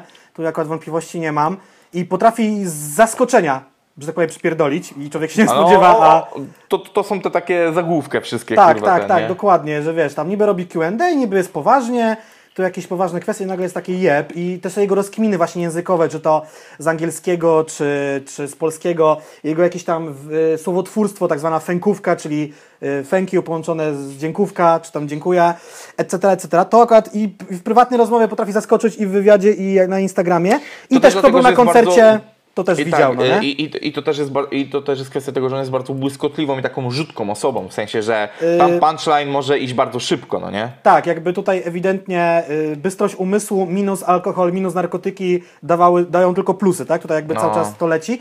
Ja chciałem powiedzieć tak, że właśnie w tak zwanym międzyczasie, kiedy Bartek mówił, ja sobie zdążyłem przejrzeć w- Facebooka i Instagrama Please Stand Up i mieliśmy tak, 2018 rok, y, trasa z Góralem, część y, występów, 2019 to był już Ostry i teraz była przerwa, wiadomo, COVID i 2021 będzie Kenke, czyli gdyby nie COVID, by się wszystko wydarzyło y, w tym roku, żeby też nie było, to nie jest tak do końca, że Kenke musi lub chce wymyślać sam swoje teksty. Zawsze jak jest zaproszony gość, czy to na roast, to nie żadna tajemnica, tak, czy na trasę tak, specjalną, tak, tak. y, całe szanowne grono osób zaangażowanych w to, czyli Lotek, y, Zola, Leja, Gadowski, Kołecki i Krajewski siadają razem z Kenkę i wymyślają, pytają go o różne rzeczy i tworzą to razem. Ja tylko występ rapera widziałem Górala w y, poznańskiej arenie. Materiał chyba nigdy nie wyszedł i nie wyjdzie. Sam A pomagałem nie, go, ogl- go a nie oglądałeś, nie oglądałeś Roastu Mesa? Roast Mesa też widziałem. Okej, no to, to widziałem dwie takie rzeczy. Ostrego nie widziałem, nie byłem na żywo ani w internetach. Sam jestem, na kankę na pewno się wybiorę, jestem bardzo ciekaw. Y, Też chciałem powiedzieć, że y, przy Please Stand Up, ja nie wiem, czy tam gdzieś się nie przewinęła postać Gdzieja w Azji, ale na pewno Falcon One z nim współpracuje, ale też nie wiem, czy gdzieś w Azji coś z nimi nie robił. To jest ciekawa rzecz. Druga sprawa, wiadomo, Lotek był już zaangażowany w płytę Górala, a jakby wideo od jakiegoś czasu, albo od samego początku na Please Stand Up ogarnia yy, Strojak, którego znacie pewnie z współpracy z TD i z różnych innych rzeczy, więc to ten światek rapowy tam przenika, przenika do tego stand-upu, no nie? No tak, no, ale, no to też, ale no to też y, z tego powodu, który powiedziałem, dla którego Kenke miał taki łatwy przelot do tego, no nie? Tak, no tak, tak. jakby- Ja jestem zdziwiony, że on się, się. zdecydował, bo występ Górala tam był dla mnie zaskoczeniem, bo Góral potrafi być zabawny, ale nie w tych momentach pewnie, kiedy chce być zabawny. I okej, napisali mu te teksty. Ostrego nie widziałem, nie jestem w stanie ocenić. Kenkę już wiem, że tutaj poczucie humoru jest, więc to jest kwestia tego podania. I on też dużo takiego mini stand-upu robi między numerami u siebie na koncertach. Jak Dwa Sławy, czy coś, coś ten deseń. Nie? Także tutaj jestem pewien, że podstawy, żeby coś zbudować na, pewne, na pewno są, no nie? Zdecydowanie, zdecydowanie. Mam, mam nadzieję, że uda mu się przełożyć ten jego humor, wiesz, e, o, o, online humor na Ra- jednak radomski analog. sznyt. E, Radomski jednak sznyt. na, no już wrzesieński, więc wiesz, Rad- Wielkopolsko-radomski, że tak powiem. tak. Wiesz, co mnie innego zastanawia? Bo to na pewno to, jest, to już jest twoja branża. Oni optymistycznie zakładają, że od kwietnia będą mogli organizować wydarzenia. Wiesz o co chodzi? E, o tym w 30 odcinku Jaki Rap Taki Podcast. Tak, no, no, no, no, no, no. Bo już trasa jest ogłoszona, są miasta, można kupować bilety. Bardzo odważnie. Wpisujcie miasta. Bardzo odważnie. miasta. Ehm, dobrze, to ja mam jeszcze jedno pytanie. Skok w bok, faktyczna zajawka, czy odcinanie kuponów? Y, chęć spróbowania czegoś nowego. Myślę, że to samo by powiedział Kenke, gdybym go to zapytał, ale mi się wydaje, że wiesz, rutyna, No, ale, to rutyna. jest, ale, to jest, ale to jest polityczna odpowiedź. Nie no, 7 lat w trasie rapowej, czas na coś nowego, czas jakoś tak odświeżyć głowę, coś innego spróbować, ale też, że przy tym będą pieniądze. Ale, okej, Wiadomo, Okej. tak myślę. Jakby. No, kupuję to. Skok w bok, jest to tak zwany skok w bok. Tak. E, co tam o tom? Czy niecierpliwisz się? Ale też połączone z starego, zajawką, no jakby... Wiesz, to są też emocje, adrenalinę. Każdy raper ma adrenalinę przed graniem koncertu, a tutaj jakby wkraczasz na wody tobie w pewnym sensie nieznane. Jest scena, mikrofon, tłum, No, ciekawe, ale ciekawe, czy Kenke wejdzie na przykład, eee, zróbcie hałas. ale no bo wiesz, różnica u rapera jest diametralna taka, że tutaj cię tłum nie podbija, nie masz tego hypowania przez publiczność, no bo oni nie wiedzą, co ty powiesz. Ty masz ich, kurwa, zaskoczyć i rozbawić. To jest zupełnie inny motyw. Oni nie słuchali twojego stand-upu na płycie przez miesiąc i teraz przyszli razem z tobą go odegrać, tylko rzeźbisz, no, No, nie? ciekawe, ciekawe. Ja jestem, jestem, jestem bardzo ciekaw, jestem ciekaw, jak on też będzie podkręcał to, bo wiesz, jego aktywność instagramowa jest legendary, No, więc tam, no, może no. Być pod, tam może być podgrzewanko jakieś w stylu, wiesz, próbnych tekstów, Ja albo się coś takiego, nie? Ja się zastanawiam, kto dalej mógłby wejść we współpracę, bo tak naprawdę, y, o ile nam Góral no może nie, nie jest w tej chwili top of the Znaczy- pols- polski rap, ale Kenke i Ostry, to nadal jest czołówka polskich raperów, którzy zdecydowali się na taką współpracę, no nie? Co się stało? Ktoś, ktoś mnie już tu zaczepia i mi piłkę przynosi do zabawy, ale jeszcze nie teraz. Jeszcze nie teraz. E, znaczy, ja wiem, kto bardzo. Znaczy, ja wiem, wie, wiem, kto jest e, wielkim pragnieniem projektu Please Stand Up, żeby tam dołączył. Ale to jest too obvious, e, więc zostawię wam domysły. Możecie pisać w No komentarzach. ja się, no kurde, ale No. tak, takie z czołówki polskiej rapowej? Nie, nie, nie, nie, nie. Ogólnie, ogólnie, ogólnie, ogólnie. A, no przecież. No. Dobry, wa- E, dobry wariat z Łodzi. No, ja wiem, że tam jest podgryzanie mocne, ja ale, muszę sobie ale też jest mo- mocna kontra. Ja muszę sobie kupić tą książkę w końcu i przeczytać. Ja mam wyjebane w to w ogóle. Wypierdolone to mam. E, po, po moim ostatnim starciu z owym jego mościem e, na Instagramie e, już. E, znaczy, o, będę śledził rzeczy, ale już resztki sympatii straciłem, więc. O, on- only said reaction in commentary. Only said reaction. E, spuentuję to tak. Wyjebane tak, Tak mocno, mocno. że mnie nie możesz nie kochać. Tak. Dobrze, kurwa. Przechodzimy do ostatniego tematu, bo ja mam I zakładamy foliowe czapeczki. Ja mam wrażenie, że już gadamy dwie godziny. Nawet nie chcę patrzeć na Nie, rejestrator nie, ile. nie, godzinę 30 myślę, bo na początku gadaliśmy, ja miałem włączony. O, półtorej, that's nice. po, półtorej godziny, godzinę 35 myślę. Tak? Mm. Dobijamy od dwóch godzin. Powiem wam tak, brakowało mi, jeżeli chodzi o podcast, jednej rzeczy. Tego, że nie mogliśmy, znaczy kilku rzeczy. Nie, nie jednej, kilku. Że nie mogliśmy ostatnio się tak y, zebrać z różnych powodów, bo to było raz po jednej, raz po drugiej stronie, żeby te odcinki wychodziły regularnie. Dwa, że były takie tematy, które realnie mnie tak super zainteresowały, tak jak są teraz. I No. tak jak wiem, że będą w następnym, bo też. Ja inaczej, nawet wiem, że dwa następne odcinki podcastu. Eee, bo już jakby mamy je tam trochę w przód zaplanowane. To będzie Golgota. To, to, są, y, to są rzeczy, które realnie chcę zrobić, które realnie mnie tak ciekawią, ciekawią i o których mogę gadać mnóstwo czasu. To, to jest druga rzecz. Po ostatnim niecałkowicie godzinnym i w mojej opinii niezbyt udanym z mojej strony odcinku kurwa jest odcinek taki, że o Jezus, mi się Tam były- tak tam dobrze były- gada. Ja już, ja już Jackowi od dwóch dni pisałem, że ej kurwa, nagrywajmy, róbmy, bo chcę, chcę Tam ten, były nie? sprawy poważne i ważkie, no nie? Tutaj jakby, znaczy ja mam dla Mm. was spoiler z Bartkiem, specjalnie niektóre tematy odkładamy na później, bo one są w tak zwanym toku i nie chodzi nam tu o Pepsi Taste the Beat. Jest jeden taki, bez kitu, bez kitu, jest jeden temat, który nas skonfundował i jest, jeżeli nikt mnie nie robi w bambuko, to będzie mi dla was taką fajną anegdotkę związaną z pewnym raperem, ale to w przyszłych odcinkach. Niezłe Tak jaja tam się tak wydarzyły na jest. Instagramie. Niezłe Nie jajca. no, ge- ge- generalnie, generalnie fajnie, że y, pierwszy raz od naprawdę dawna, dawna spotkaliśmy się, przegadaliśmy pewne rzeczy, rozplanowaliśmy pewne działania i i winter is coming, powiem tak, winter is Ja coming. nie miałem is tyle jakby rzeczy do zrobienia od dawna, naprawdę dawna, no nie? Bo jakby tutaj na trzech różnych, różnych frontach. Tak, w sensie to dobrze, e, bo się dzieje, czy- tak? Nie ma zamuły, bo jeszcze E, mogła być zamuła. wbijając szpileczkę, po prostu pierwszy raz od e, po początku nagrywania podcastu Jacek czuje się jak ja nagrywając podcast przez wakacje, kiedy kurwa jeździłem po całej Polsce, miałem w pizdzie z roboty, e, planowałem koncerty i tak dalej i jeszcze kurwa próbowałem się przygotowywać do odcinków. Tak, a czy, Więc, ale, e, a czy z tym przygotowywaniem się to bywa tak, że jest to easy, ale mm, najlep- najlepszy spontan wymaga scenariusza, pamiętajmy o tym. Znaczy ja, ja powiem tak, yy, tak yy, jeszcze zanim przejdziemy do ostatniego tematu, że research dla mnie jest de facto chyba najważniejszą rzeczą ze wszystkich.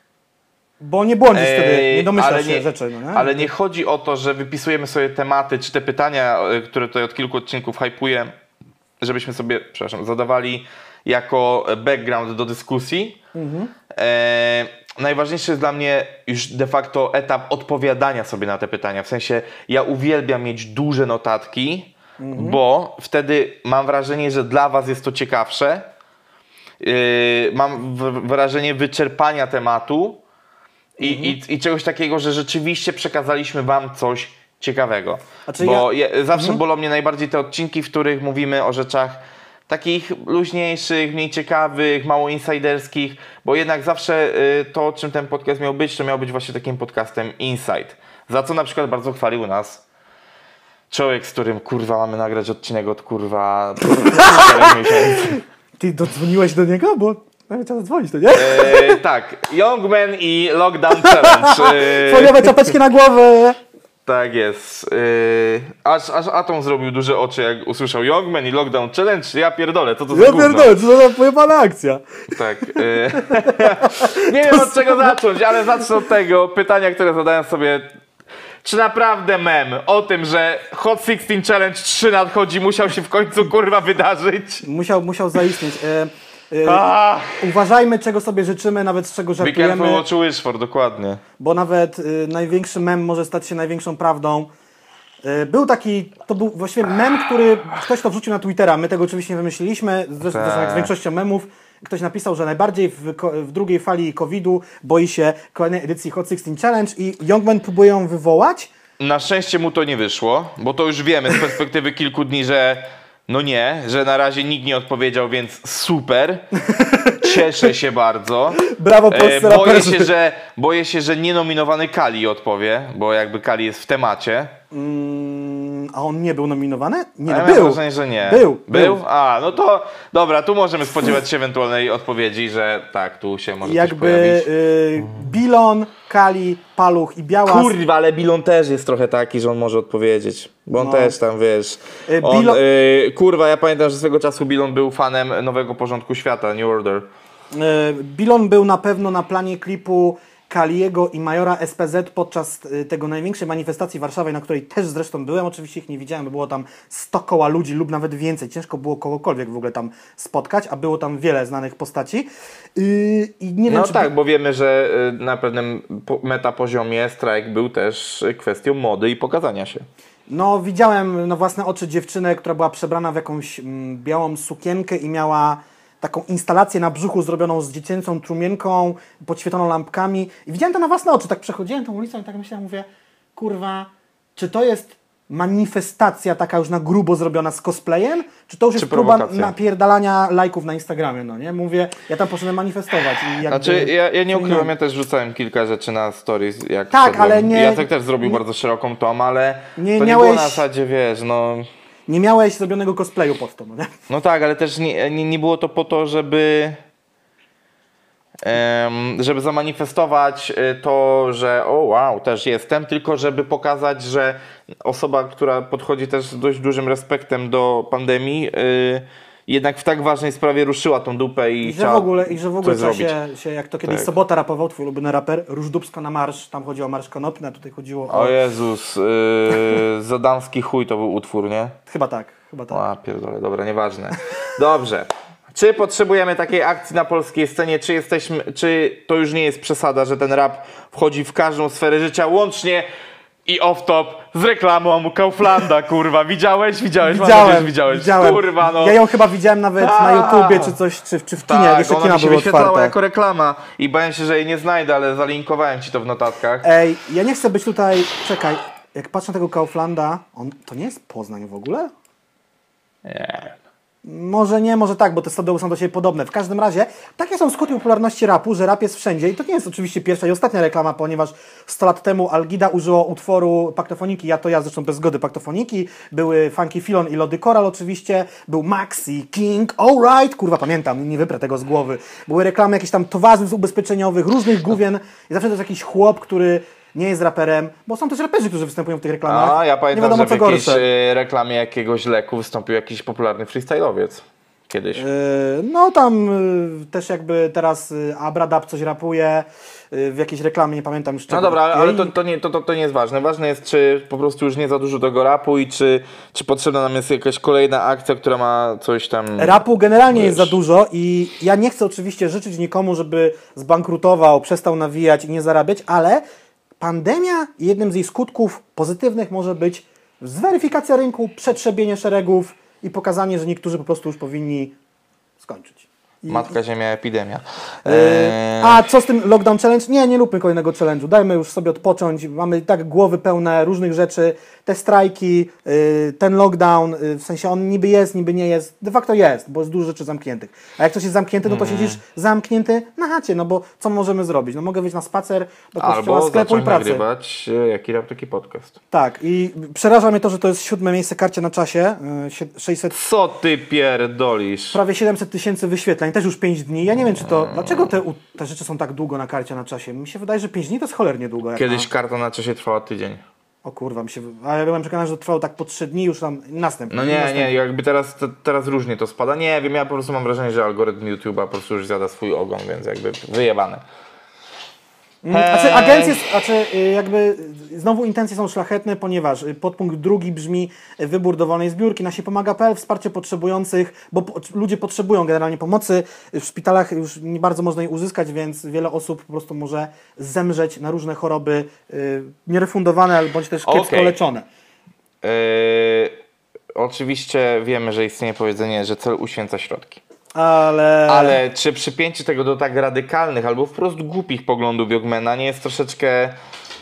Czy, czy nie jest bekowe i nie robi z tego wszystkiego tak naprawdę akcji pod tytułem eee, ja ogólnie No mam bo osta- wiesz, albo, poczekaj, bo, bo wiesz, że on jest taki y, mordo, wyłącz telewizję, włącz myślenie, y, rząd światowy chce nas ten... Kurwa, ja wiem, że w tej całej pandemii jest wpis do polityki i, próby ugrania ile się da na tym wszystkim, bo jakby nasz rząd jest tego najlepszym przykładem, ale kurwa, no też... E, pakietowanie poglądów. Słowo, które pojawia się w każdym podcaście chyba od trzech albo czterech odcinków. Ale tu już jest miks To- to- egzotyczny wszystkiego. Tak, to, to, to, że mamy świadomość tego, bo każda ogarnięta osoba ma świadomość tego, że e, firmy farmaceutyczne, rządy i tak dalej będą chciały coś na tym ugrać, bo wiemy, że, że, wszyscy, że wszystkie takie instytucje, firmy, przedsiębiorstwa patrzą na czubek własnego nosa. To trzeba być głupim, żeby tego nie wiedzieć. Oczywiście, Nawet tak. wszystkie reklamy pod tytułem, że będzie dobrze, trzymamy się za ręce Tak. i będzie super, też były wizerunkową kampanią reklamową wszystkich tych marek. To było wiosną Tak. oczywiście. Okej, ale, ale do, dokładanie już do tego, że to Bill Gates wymyślił, że teraz szczepionka na COVID to będzie kurwa chip w dupę i Jace w końcu będzie mógł płacić tym nadgarstkiem kurwa za ten. A skończy, a skończy się to tak jak w tym filmie z Justinem Timberlake'em, że jak będziemy chcieli sobie zrobić przelew, to będziemy łapali się za nadgarstki i przekręcali je. I jak długo przekręcasz, to tyle złotówek leci. Wiadomo, że no oczywiście wszystko doprowadza do tego, no nie? Chuj, Wow. kurwa NFC jeszcze nie potrafimy wszędzie wprowadzić, ale kurwa zaraz będziemy chipami kurwa. No nie, no jakby to właśnie mi to irytuje, bo to, To jest- jest takie jakby ja rozumiem, ja rozumiem właśnie to, że, że raperzy zwracają uwagę na to, żebyśmy baczyli na działania rządu, żebyśmy nie Zawsze ufali trzeba tak patrzeć na ręce. Zawsze trzeba Tak, i oczywiście ja wiem, że wszyscy będą chcieli ugrać jak najwięcej się da. Wiem, że kurwa, ej w ogóle ja myślałem, że ten, y, bo wiele się mówiło, że od handlarza bronią kupiliśmy te respiratory, które kupiliśmy albo i nie kupiliśmy. Ale ja myślałem, że to jest jakiś taki kurwa gościu jak, jak, jak kurwa w tym w tym filmie. e, Z Nicolasem Cage'em? Pan tak, śmierci? tak. Ja myślę, że to będzie ktoś taki, kurwa, no nie, że, że też będzie miał brata, który wciąga kurwa kontur Ukrainy, kurwa, z kokainy do nosa. Polecamy. Gdzieś tam damy tytuł tego filmu, bo ja nie pamiętam jak się nazywał. Pan śmierci albo pan wojny. Jedna albo A, no drugie. właśnie, no, no to ja myślę, że to jest ktoś taki, a to jest kurwa jakiś leszcz kurwa spod Lublina czy tam z Chełma. No ja pierdolę, jak ja się dowiedziałem, że to jest jakiś pizdeusz, który jeszcze zostanie teraz wice e, prezydentem, czy chuj wie kim kurwa w tym Chełmie, to już mówię ja. Pan życia, Gdzie- i- pan życia i śmierci dokładnie, po tak, polsku. czy, czy oni nie mogli tego kupić od jakiegoś kurwa gościa, że jak mu nie przeleją, to on ich zabije, tylko od jakiegoś kurwa leszcza z hełma, który pewnie kurwa w liceum handlował mefedronem. No ja pierdolę, no. A, to, To jest, jest wszystko takie zabawne. kurwa. Ja wiem, że wszyscy właśnie próbują na tym ugrać, ale no już nie, nie dokładajmy do tego, bo to zaraz dołożymy do tego płaską ziemię i tak dalej i kurwa, no. Jakby- Zwracajmy uwagę na takie rzeczy, patrzmy na ręce kurwa wszystkim politykom, weryfikujmy ich, ale no. Utwór, który mówi o tym, żeby patrzeć władzy, czy aby nie staje się autorytarna, nie łamie twoich praw i tak dalej, nagrał Góral we współpracy ze Snyderem. Utwór się nazywa 20 i to jest, tam on zawiera wszystko. I jakby nie to, że jestem góralofilem, bo jestem, ale utwór tam wam mówi wszystko. O, przyznałeś się do tego w końcu. Przyznałem się do tego, ale wiesz, ja jestem coś tam, kogoś tam filem, w zależności od tego, kto co chce mi zarzucić, bo tam zawsze jest jakiś tam raper, którego jestem To filem. prawda, to prawda. E, Także to każdemu można to wpierdolić. Nie mam jednego Jestem rapera. y, me, ten typ mesofilem. Tak, dokładnie. Mesofilem po prostu jesteś. Yy, to jest zupa Eintop. Jeszcze niektórzy raperzy, nawet ci, którzy są foliarzami, mają jakiś określony zbiór poglądów, a u Youngmana to zupa Eintop, czyli zupa wszystko. Czyli mam tutaj Bill Gatesa, spisek, rząd, y, szczepionki, chipy, y, choroba, która nie istnieje, wiadomo, że istnieje. Dobijamy do 10 tysięcy osób zmarłych niestety w Polsce na tą chorobę, mm, na wirusa konkretnie, na to Kurwa, no przecież jest, teraz, przepraszam, że mi się przypomniało. Ja tylko czekam, aż któryś wypłynie na przykład z tą teorią, że e, lockdown jest po to, żeby wymienić baterię ptakom, nie? E, tak, dokładnie. E, no niestety, no jakby niektórzy raperzy są naszą wersją Edyty Górniak, e, Iwana Komarenko. No, stary, no grają do... minister wciskasz kity. Ty, ty, ty, ty, ty. No wiesz, oni grają do jednej bramki, no mimo, że różne branże to... Różne Jeszcze branże. Jakimowicz, tam Jakimowicz jest, nie? Tak, tak, tak. No nie, no, no sorry, jakby, no, no nie. E, A co do tego y, chipowania, mi się bardzo podoba to, że każdy z nas w kieszeni nosi telefon, ale muszą jeszcze nas zaczipować, bo nie mają od nas. I to nawet Tak. nie chodzi o to, co zbiera telefon. Telefon określa naszą pozycję cały czas, nawet przy włączonym GPS-ie. Sorry, no. Z- Wyślijcie Mm. Dobra. fałszywe zgłoszenie na policję, zobaczycie, jak szybko was znajdą. Polecamy ten eksperyment. Dobra, em, Nie, błagam, Dwie kwestie niech nie, tylko. niech nie odpowiadają. Y, obawiam się, że odpowie Kali pewnie z Bilonem. Chociaż wiesz, tutaj chciałem powiedzieć, że tu jest kalkulacja, no bo tak, Youngman zagrał w bank. Rzuca nowy challenge jak się nie przyjmie, to raz, wyjdę na debila. wyjdę na głupka, dwa, to jacy ci, jakich ja mam tych kolegów w rapie? Z drugiej strony, Tak, nagle tak, zupełnie do- niewinni dobrze ludzie. Ba- zostają bardzo- nominowani i mają teraz takie y, Tak, tak, ba, ba, bardzo, bardzo fajnie, nie wiem czy świadomie czy nie, przeszedłeś do tego, co ja chciałem powiedzieć. Jakby- Właśnie, że, że, co mam teraz zagrał, zrobić? E, że zagrał w bank, zagrał w bank naprawdę mocno, bo wziął ksywy takie, że no jak odpowiedzą, czyli tutaj myślę głównie o Kalim i Paluchu, bo Paluch też jest tam i chyba Białas, Jest, tak. albo Bilon, no.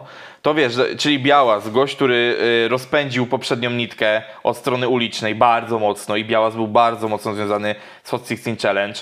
Jest po wydaniu fajnej płyty. Z, że po prostu Paluch mówi gdziekolwiek, to CGM z tego robi news, więc No, tak. wiemy, że, że Paluch ma posłuch. Kali nadal ma bardzo silny swój fanbase i, i, to po, i on poszedł bardzo mocno, w sensie takim, że rzeczywiście jeżeli to by się przyjęło, no to zajebiście. Ale naj... rzecz, która mnie ciekawi najbardziej i ja się boję, że jak do Youngmana to dotrze, to on może mi zrobić krzywdę, bo to jest... Ja widziałem, z jakimi on ludźmi przyjeżdża na koncerty jako hype man Słonia. Tak, ja, ja, ja realnie nie jestem takim kozakiem, żeby pluć, ale pozwolę sobie jako kurwa e, po prostu człowiek, czy, czyli tak zwana głowa z internetu e, rzucić. Ale Pamiętaj, że ojomy są teraz zajęte, nie przejmą cię. Oj, oj, oj, oj, ojom. Dużo śpiewam w tym podcaście dzisiaj. E, Mam dobry humor. E, Czy on na przykład teraz wydzwania do palucha i pyta kiedy? Tak, i ci biedni raperzy, i, tak, jakby ale czy postawieni takie, w tej sytuacji... Czy jest takie, ty no weź, odpowiedz, morda, mordeczka, weź mnie wspomóż, kurwa, wiesz, bo płytę muszę niedługo wydać i chciałem zrobić szum wokół siebie. Kurwa, to ja, ja mam nadzieję, że on się nie posunął do tak żałosnych rzeczy, ani też nie zrobił akcji pod tytułem e, dzwoni do, e, do, do palucha i ty palec, ty kurwo jebana, e, No nie, czemu nie, tak to odpowie- myślę, nie, że ma, nie. mam, na, mam nadzieję, że też nie poszedł, ale, ale wiesz o co chodzi, on jest człowiekiem takim dość nerwowym z tego, co ja miałem okazję go spotkać w życiu Mhm. e, i czy wiesz, czy po prostu pod wpływem, nie wiem, na przykład alkoholu, e, piątego dnia e, głuchego telefonu ze strony, znaczy głuchego telefonu e, metaforycznie, czyli nikt nie odpowiedział, czy nie, czy nie jest taki rage teraz, że wiesz, ej kurwa, nie wiesz co. Wiesz co, mm, kurde, ogólnie to... Może on czuł potrzebę nagrania takiego numeru, robić z tego A challenge. tego mu nie zabieram, tego mu nie zabieram, ale challenge i nominowanie, tak jak już powiedziałeś, Bogu Ducha winnych raperów. Wiesz. Jakby, powiem Ci tak, nikt nie jest w stanie powiedzieć, dlaczego pierwsze Hot 16 Challenge zażarło, bo mogło też nie zażreć, tak? Solar przy pierwszym Hot 16 Challenge nie był tym Solarem teraz. Ja wręcz tak, uważam, ale miał Aha. silniejszą pozycję we freestylu, a tam pamiętaj, że pierwsze nominacje odbijały się bardzo freestyle'owo. Tak, Wiesz, zgadza się. Muflon, y, Flint i tak dalej, no nie? ja uważam wręcz, że druga edycja Hot 16 Challenge, no nie zaistniałaby prawdopodobnie bez pandemii, bo wiadomo, to było związane z tym No streamem tak, maty, tak, tak, tego, tak, że tak, wszyscy tak. siedzimy w domu, chcemy pomóc, wiemy, że e, służba zdrowia jest w złej sytuacji, to jest zwyczajnie ludzki odruch chęci pomocy, ale No i później też chęci samopromocji y, po raptem myślę, tak, bo tu, tygodniu. tu się złożyło kilka rzeczy, że, że pandemia, chęć pomocy, wiadomo Wszyscy co... siedzą w domach, mają czas. I, I wszyscy wiedzieli o co chodziło Hmm. w pierwszej edycji Hot 16 Challenge 2, więc to wszystko kliknęło razem. Tutaj mamy tak. Raper Youngman zaprasza swoich kolegów do Lockdown Challenge i tak, część ludzi nie chce się wypowiadać na tematy światopoglądowe albo polityczne, bo wiedzą, że na tym więcej stracą niż zyskają. Może nie mają zdania, a może są już tym zmęczeni. no. Jest listopad, to się wszystko zaczęło pod koniec lutego, początku marca. Na, naprawdę ja się, jestem przekonany, że niektórym się po prostu nie chce już strzępić ryja ten Znaczy, to, temat, to, no to, to, to też jest też yy, dobre to, co mówisz tak ogólnie, yy, że tak powiem lifestyle'owo, że wszyscy już jesteśmy tym zmęczeni, w sensie takim, że Czekamy na tą pieprzoną szczepionkę, no, co ci mogę powiedzieć. no, to, to jest jedno, a dwa też, Chcemy wrócić że, do normalnego życia. Tak, a też jednak ja to czuję bardzo po sobie, No ty masz... że, że, że było tak, że no było normalnie, były koncerty, życie, życie, życie. Bach. Ja, ja uważam, że y, lockdown przespałem bardzo, w sensie poza podcastem i rzeczami, które robiłem zawodowo, nie zrobiłem nic takiego ciekawego. Ja też. A, a mam kurwa cały, ca, ca, cały jeden profil na y, Google Keep zawalony tekstami, które łudzę się, że przed 30 kiedyś nagram i, i po prostu zamknę, y, zamknę już ten swój etap życia, w którym y, kiedyś coś tworzyłem. Nie zrobiłem tego wtedy, więc y, czuję, że przespałem, ale dostałem bardzo silnego kopa, bardzo silny oddech, taki, że już, że ja de facto żyłem normalnie, poza tym, że po prostu zachowywałem tylko zasady bezpieczeństwa i higieny, higieny, której mam nadzieję, że zostanie mi po prostu na, na całe życie, bo to będzie dobre, że tak będzie. Oczywiście super to by było, gdyby, wiesz, gdybyśmy pamiętali o takich rzeczach jak dezynfekcja po wyjściu z kibla publicznego i tak dalej. Super, jakby bardzo spoko. Pamiętam, że taką rozmowę też właśnie miałem z Natalią, Boże Natalią, Martą Nizio. Um, nie skąd imię Natalia mi się nagle wzięło. Natalia E, Przybysz dlatego, bo Natalia były Siwiec. koncerty. E, No nie, i chodzi mi o to, że po prostu gdzieś tak e, już poczułem ten oddech i tak wiesz, i, i nagle i już, już było tak, że myślałeś, że to będą tylko wakacje i czułeś, że we wrześniu nic, ale tak, we wrześniu coś się udało. W październiku coś się udało, y, miało się udać jeszcze bardziej. I już, już miałeś takie, to wiesz, widziałeś, że ta cyfra trochę tam rośnie, ale mówię, a pewnie tam zatrzyma się koło tysiaka, no nie?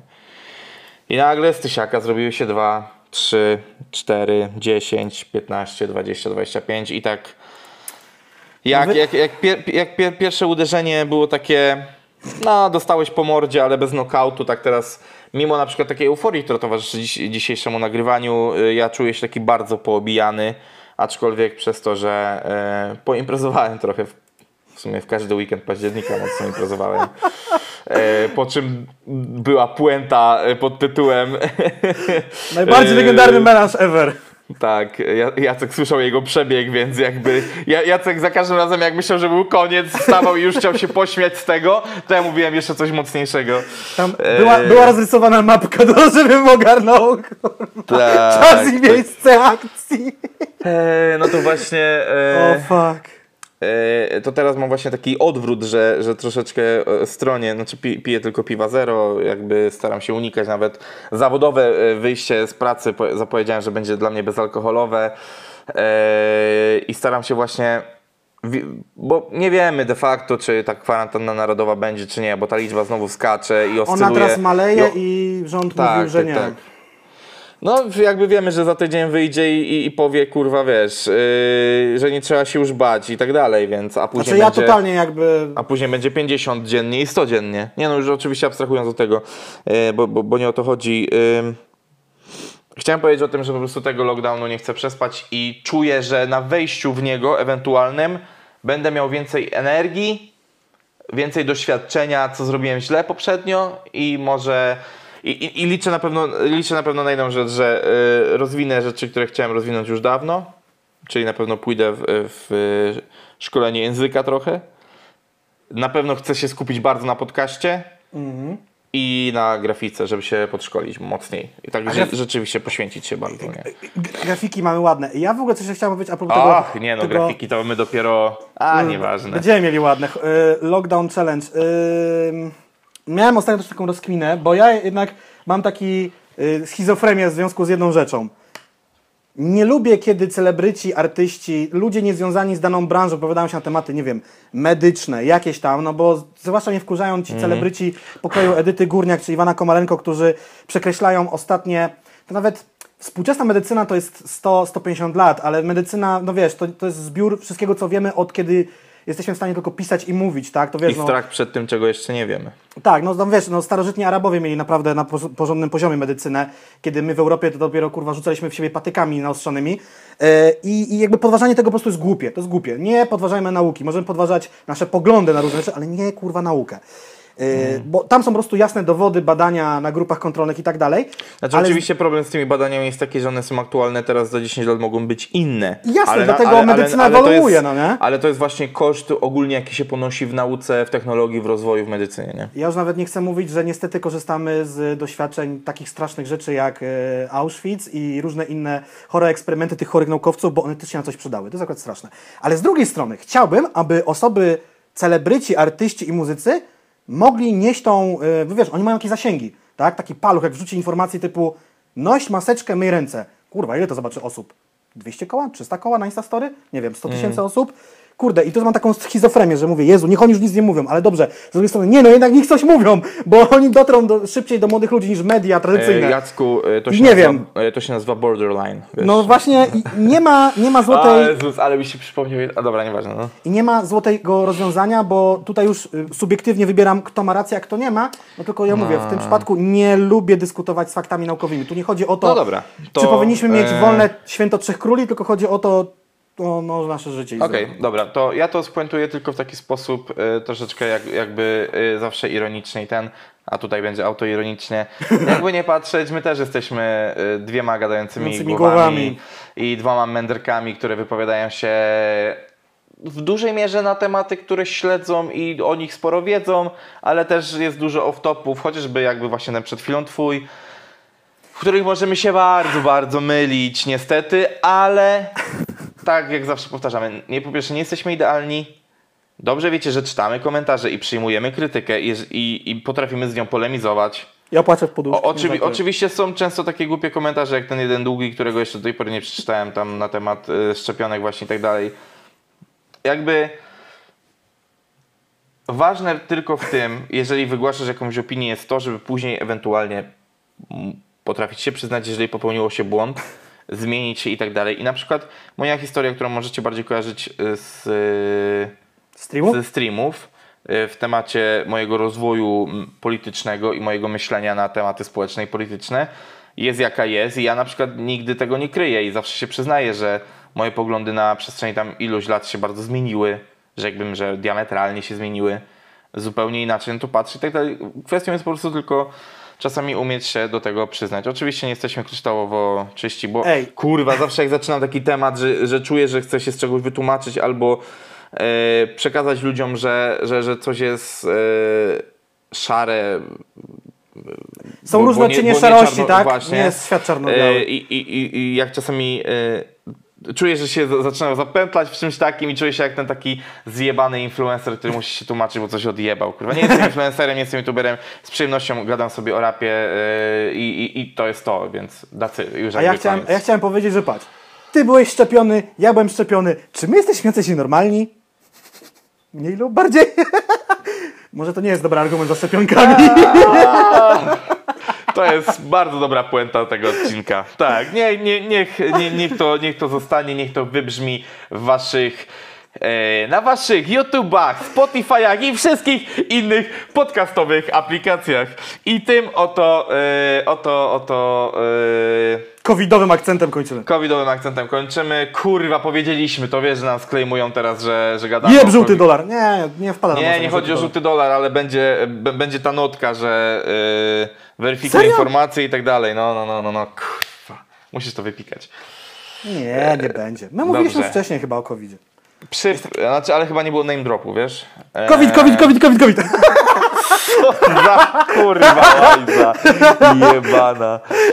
O, tak, to jest, to jest zdecydowanie czas na zakończenie tego i na po, ponowne zachęcenie Was do tego, abyście subskrybowali kanał Jacek Adamkiewicz, łapkowali ten materiał, aby wyświetlał się szerzej ludziom, żebyście zadawali nam pytania e, za pomocą Tipli e, i śledzili nas na naszych wszystkich socialach, które są u góry i śledzili je przede wszystkim dlatego, że tam będą pojawiały się informacje kiedy, o jakiej godzinie i o czym streamuje Jacek, czy streamujemy też my. Oczywiście też czekamy na Wasze sugestie, e, co na tych streamach możemy robić, aby były one ciekawsze.